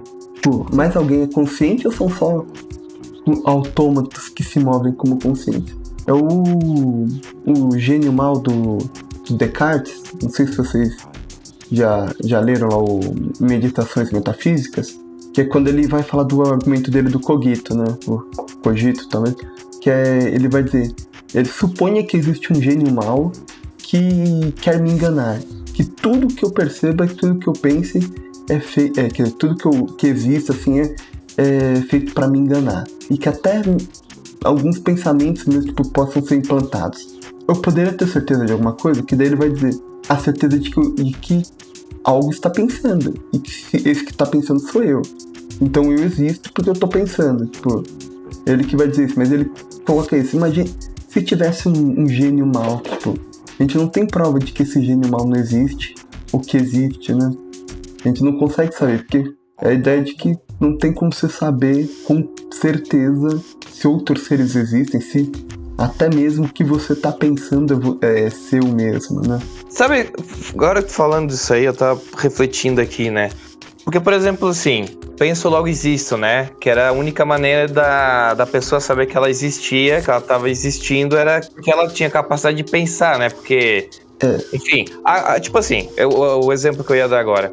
O Stephen Hawking, por exemplo, se não tivesse aquele. toda aquela tecnologia e tal, dele se comunicar de, através de, um, de uma interface de computador, a gente poderia dizer que o cara tá morto, só que ele não sabia que tava morto ainda. E a gente viu que não, né? Ele, ele continuou pensando, ele conseguiu produzir coisas. Se tu É deixasse uma inteligência artificial capaz de gerar, por exemplo, é, tipo assim, ó, cria uma inteligência artificial, tu tem essa capacidade de aqui de conhecimento. A partir desse momento, tu vai se virar, tu vai criar pro- conteúdo próprio a partir de agora. E ela começar a criar texto ou criar alguma coisa que tenha sentido e que aponta em um, em um, em um tema específico, porque é como se ela tivesse um gosto por aquilo ali, que não fosse randômico, né? Fosse aleatório, daria talvez para pensar assim: opa, o que, que tá acontecendo aqui? Vamos tentar comunicar com ela. E começar a perguntar e conversar com ela assim: por que, que tu fez isso? Né? E ela conseguir tirar informação, não porque colocaram nela, mas é porque ela começou a gerar informação. Aí eu acho que aí sim poderíamos dizer que ela está sendo ativa, ela está pensando e ela pode essas duas coisas pode poderia resultar em uma conclusão que seria consciência. Mas não programar tipo que assim, ah, a cada a cada momento, a cada tempo X, ela vai gerar um texto sobre um determinado assunto. Então o código também não vai ter ali tipo assim, gerar um texto aleatório. Não, Tipo assim, ela tem a capacidade de gerar um texto. Esse é o mecanismo para ela gerar o texto. Aqui é o código. Se ela quer gerar um texto, ela vem até aqui e gera um texto. E sobre que tipo de texto, qual tema? Aí ela busca no banco de dados dela e ela cria o que ela quiser. Porque aí Será ela. que não seria possível você usar um cérebro de processador, por exemplo? Cara, Hum. isso era de um uma questão que eu, que eu tava pensando. Talvez será que a, a primeira inteligência artificial consciente, ou até mesmo uma generalista no sentido como humano, será que ela não utilizaria pelo menos parte do hardware dela biológico, sistemas nervosos? Porque tem esse desenvolvimento de. co- É, então tem isso aí, já tem questão disso de bioinformática e de dessas interações de questões mecânicas, vou chamar mecânicas e biológicas. Será que talvez não seja isso? Talvez a, o meio material mecânico não seja limitante? Pode ser. Eu- às vezes eu penso que, tipo, ah, talvez uma árvore não consiga falar, a gente acha que não tem consciência, porque ela não consegue falar, não tem boca, ela não tem músculo, como é que ela vai falar? Como é que ela vai se comunicar? Eu acredito que as árvores são conscientes em algum nível, cara. Isso não é papo de doido. eu acredito. Assim, não consciente, mas tipo, ela é uma existência, cara. Eu, eu E ela tá considero a Eu também floresta acredito.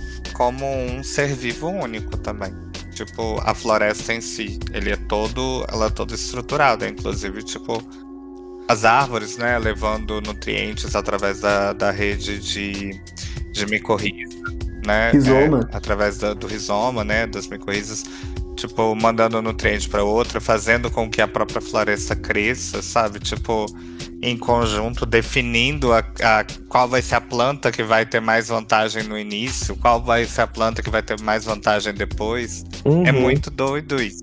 Sabe o que, que eu acho que isso é? É como uma sociedade. Você pensar a sociedade humana, a gente tem isso. A gente. As crianças, elas não. Elas não conseguem alimento por si próprias, mas a gente alimenta.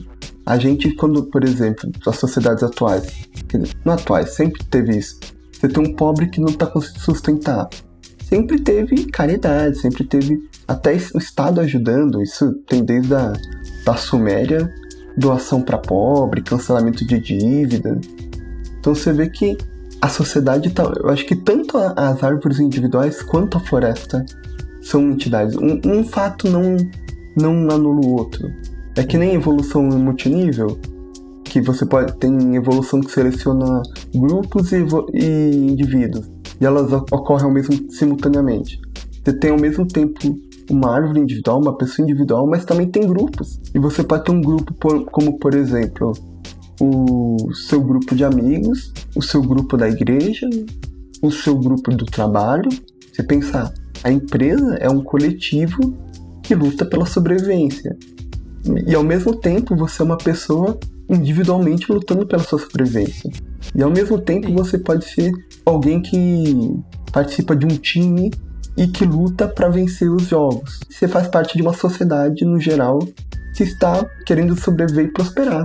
Ah, com a certeza. própria cidade, cara, é como se fosse um circuito também, Sim. né? A, a sociedade. Tipo, É, as pessoas, sociedade- elas estão sempre ou levando ou buscando informação, se você parar pra pensar e reduzir assim. Você Uhum. olha numa cidade, as pessoas estão se movimentando, indo de um lugar pro outro, elas estão levando ou buscando informação. Seja um objeto, ou um- uma informação pra prestar um serviço, fazer um trabalho, etc. Ir de um lugar ao outro, levar coisas e tal. E as pessoas estão sempre se movimentando. Isso é a sociedade se movimentando e produzindo, né, cara? Tipo, numa escala macro, tem todo um movimento da- dos povos, assim, macro, né? Que existe. É, o que Sim. tá acima é como o que está abaixo, né? É uma É, coisa que exatamente. replica. Eu prefiro olhar como fractal, É. sabe? Tipo, É, é a mesma É, coisa. Eu acho que esse negócio de estar acima como está embaixo, microcosmos, macrocosmos, fractal, é a mesma coisa. Basicamente, a realidade tem algumas regras simples que se repetem de formas complexas. Eu acho isso muito bonito. É.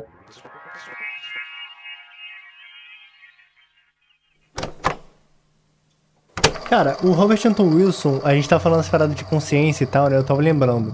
Ele fala uma parada que é mais ou menos assim. Quando você olha pra si mesmo, é como se você olhasse pra um espelho, né? E você é um espelho também, então é um espelho olhando pra dentro de um espelho, então você vê um reflexo infinito, tipo um fractal. Outra pessoa que fala isso também é o Richard Dawkins, né? Que é que, tipo, a consciência ela é a mente fazendo modelos num nível tão complexo em que ela cria um modelo dela mesma dentro do próprio modelo, tá ligado? E isso se torna um fractal, né? Porque, tipo, é um modelo dentro de um modelo, dentro de um modelo e tal, etc. Sim, esse recursivo. Sim. Então, tipo, eu acho que é esse gatilho que tem que dar pra, tipo, uma máquina se tornar consciente, que nem a gente tava falando, né? Ou pra gente ter consciência, tipo, em animais, por exemplo, em todo tipo de consciência no Hum. geral. Acho que ela vem desse princípio. De, tipo, um ser capaz de criar modelos das coisas, movimentar objetos mentalmente de forma não local, né? Eu consigo planejar. Eu vou ir a tal lugar, pegar tal objeto, fazer tal coisa. E que nesses modelos ela consiga incluir ela mesma. A partir daí ela é consciente, tá ligado? Um modelo que se coloque a si mesmo. E será que talvez. Será que talvez vão ter que ter um nível a mais de assim? Um modelo que coloque a si mesmo, só que tem e coloque o próprio modelo também. Porque É, daí você sim. tem consciência de si mesmo também. Consciência da Sim. própria consciência. Porque a gente tem consciência que, a gente- que nós estamos conscientes, né? Pelo menos a gente. Não sei se seria. Talvez um nível mais baixo seria só Ou colocar a si mesmo. E um outro nível seria Será que a gente não tem só o conceito? É, pode ser. É que a grande questão de conceitos é que é o que você está definindo ele. Sim, pode ser um conceito. Você pode falar assim, ser consciente é isso. Aí você define, ah, eu sou consciente porque eu tenho vontades. Eu sou consciente porque eu sei que eu existo. Eu sou consciente porque eu sei que eu sei. Sabe? Tipo, mas você só É. tá usando o conceito, Não, mas você tá rodando Se conceitos um naquele objeto- momento. Você não tá, na verdade, você não, não consegue provar com isso que você é você ainda. Pra você mesmo. não, não, Pra provar você não. mesmo, você não consegue provar que você é você. Porque você não. Você só acessa. Ah, mas você também É. não pode provar. Você não. Você não consegue provar que o universo não foi criado há 5 segundos atrás com a aparência de velho. Você não consegue provar que prova, é, que existe prova, porque para você provar prova, você tá usando Isso. regras de uma racionalidade que já aceita. Você já tá usando axiomas. Essa é a grande questão da lógica. Você tem axiomas, você tem proposições básicas que você toma como verdadeiras e tudo que você vai derivar a partir disso, você está tomando essas proposições como base. É que nem a geometria de Euclides. Os princípios de Euclides são axiomas. Ele não prova que existe linha reta, ele não prova que existe ponto. Você aceita que existe ponto, você aceita que existe linha reta. Você aceita que É, existe número. Você é você Diz, ah. Supondo que existe número. É, então. É verdade. Você não pode usar a matemática pra provar a própria matemática, né? É, Ela- tanto que tentaram Você usar aceita lógica. que ela é verdade. Tanto que eles tentaram, no século XIX, começo do século XX, teve um mo- movimento formalista que tentou reduzir, e logicista, né, tentou reduzir a matemática à lógica. O Bertrand Russell, por um tempo, acreditou que ele tinha conseguido reduzir a matemática lógica. Só que depois mostraram falhas na redução dele. Mas só que daí você vem, tá? Mesmo se você conseguisse reduzir a matemática lógica, você tem que reduzir a, lógica. O que que prova a lógica? O que que tá fundamentando a lógica? Porque a lógica tem com axiomas básicos. Você tem, por exemplo, na lógica aristotélica e clássica, você tem terceiro excluído, identidade e não contradição. Você tem também a questão da, na lógica clássica, a bivalência dos, val dos valores de verdade. Nada disso é, tem uma prova disso. Você aceita que isso é verdade e a partir disso você constrói coisas. Essa é a grande questão do. que é a questão como você vai fazer um conhecimento fundacionista, que é um conhecimento que funde outros conhecimentos e a si mesmo. E até hoje não se conseguiram fazer um conhecimento que funde, é, que seja o fundamento de si mesmo e de outros conhecimentos. É, então. Ou seja, num nível básico, tudo é uma questão de crença e de axiomas, né? É basicamente tem que você. partir de algo. Sim, você sempre, você sempre pa- parte de um pressuposto. Uhum. É, A gente também, fazendo toda essa análise, é o cérebro tentando definir e entender o próprio cérebro também. Tem essa limitação. É basicamente. Talvez uma né? máquina consiga, talvez uma inteligência artificial, compreender melhor a consciência. E talvez uma, um ser humano consiga entender melhor uma, uma inteligência artificial do que ela mesma. Sim. Imagina, Talvez seja um uma com- relação mútua, né? Seria bonito. É, um complementando o outro. É, eu Aí, cara, essa vai ser minha nova vertente, eu animo. É, eu imagino num futuro, pelo menos um futuro que o ser humano deu certo, que o ser humano e as máquinas não sejam, tipo, mais coisas distintas, mas, sabe, unificadas em uma, numa simbiose. Um, Provavelmente. tipo, um- uma questão de, ó, não, o que é biológico, o que é mecânico, artificial. Tipo, não, você tem inteligência artificial dentro da sua própria cabeça e, tipo, como se fosse, tipo, só que ajuda em vários processos, você ajuda ela.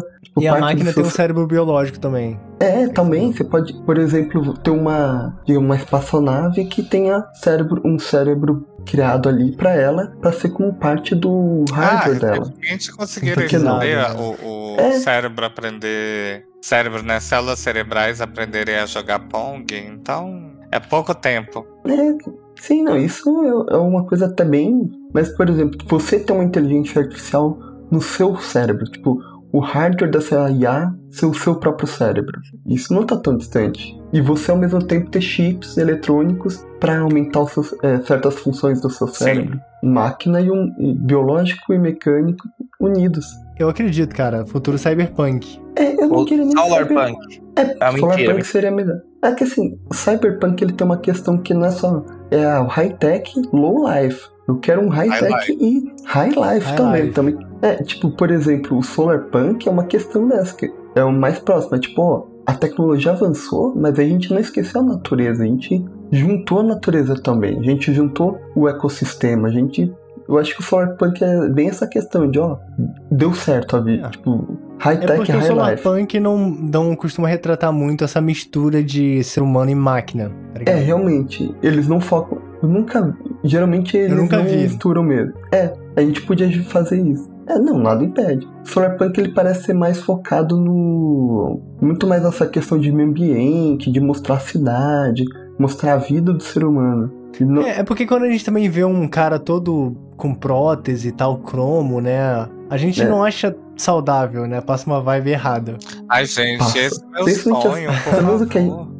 Eu acho tão bonito. Nossa, pelo menos. Passa Você uma vibe jogou- de modificação extrema, tipo diabão. É, parece mesmo. Vocês já. Não sei se já viram falar do Deus Ex, o, o Hu- Human Revolution. Que acho que o Mankind Divided também. Que eles têm a questão de que é o protagonista, ele era um humano, tipo, normal.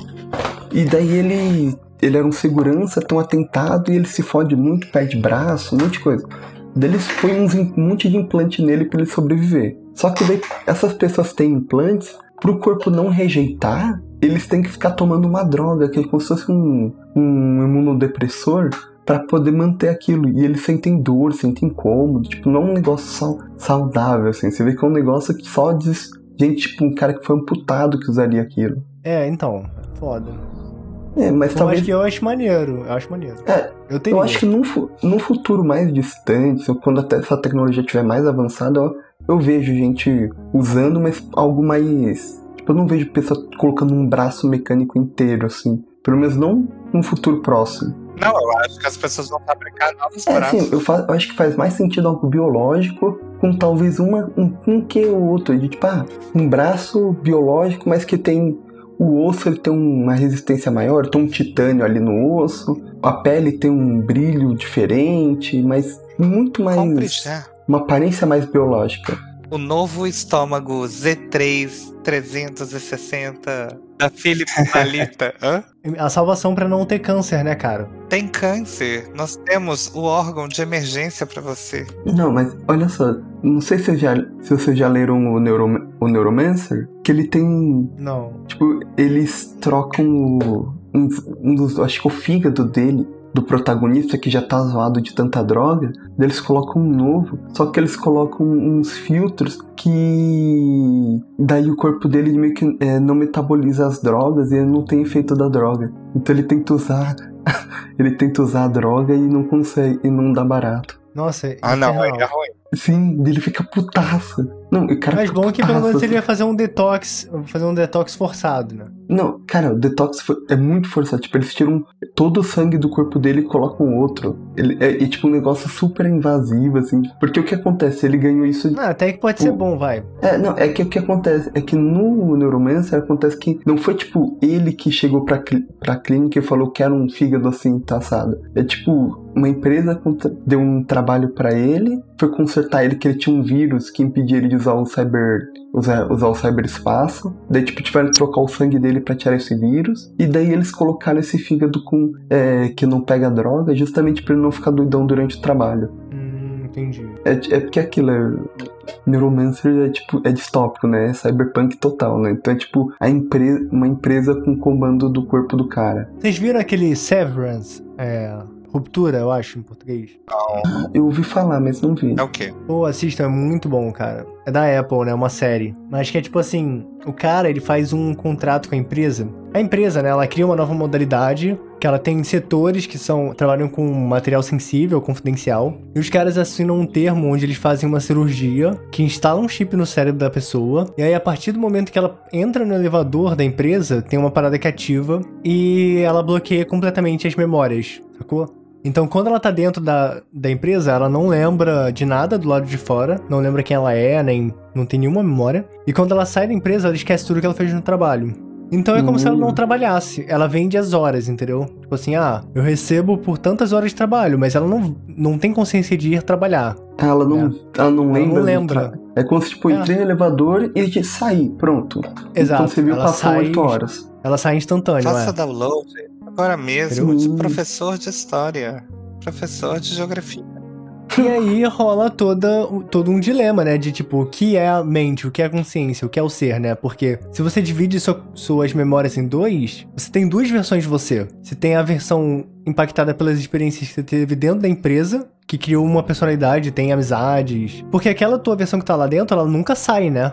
A sua Verdade. versão que tem consciência das coisas de dentro da empresa, ela não tem uma memória de sair. Então, pra ela é como se ela só trabalhasse infinito. Então, é uma existência deprimida e, tipo, estressada pra caralho. De, tipo, imagina, você nunca saiu da empresa, você nunca teve um descanso. Você tá há 10 anos dentro da empresa trabalhando sem pausa, tá ligado? É tipo isso. Esse é um filme, Nossa. uma série? É uma Caraca, série. eu adorei a história. Aí rolam uns conflitos de tipo, da versão de dentro da pessoa querer se demitir e a versão de fora não deixar, entendeu? Então, tipo assim, ah, eu Hum. quero, eu me demito e tal. Aí a chefe fala, ah, pra você se demitir, você, fora do horário de trabalho, precisa vir aqui e, e assinar um, um manifesto falando que você quer se desligar da empresa. E aí ela Nossa. começa a tentar deixar recado pra si mesma. E, tipo, a versão dela lá de fora tá se fudendo, tá ligado? Fala, foda-se, eu não lembro de nada, que se foda, tá ligado? Se eu não tô querendo trabalhar quando eu tô aí dentro, sei lá, me disciplinem, tá ligado? Me forcem. Nossa. Eu quero que se foda.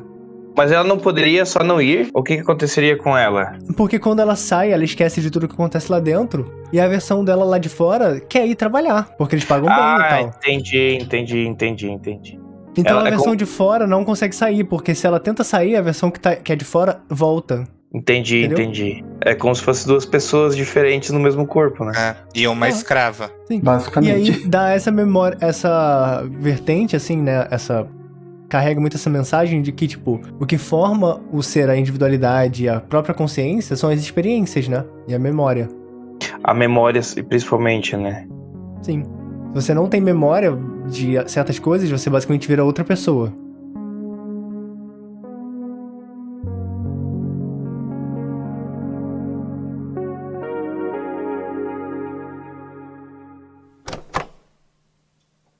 Então é isso, muito obrigado pra você que tá ouvindo aí, que ouviu até agora. Adeus, pessoas. É isso. Não esqueça de divulgar o podcast pro amigo que você acha que possa gostar, avaliar a gente lá no Spotify, seguir a gente nas nossas redes sociais, no Instagram a gente é discordia.cast, no Facebook a gente tem a página que é Discordia, Filosofia Discordiana, a gente tá sempre postando alguma coisa divertida lá. E é isso, muito obrigado pela sua audiência, não puxa a ponta amarela e não alimente Teletubbies. Até. Até mais. É hora de É dar isso. tchau.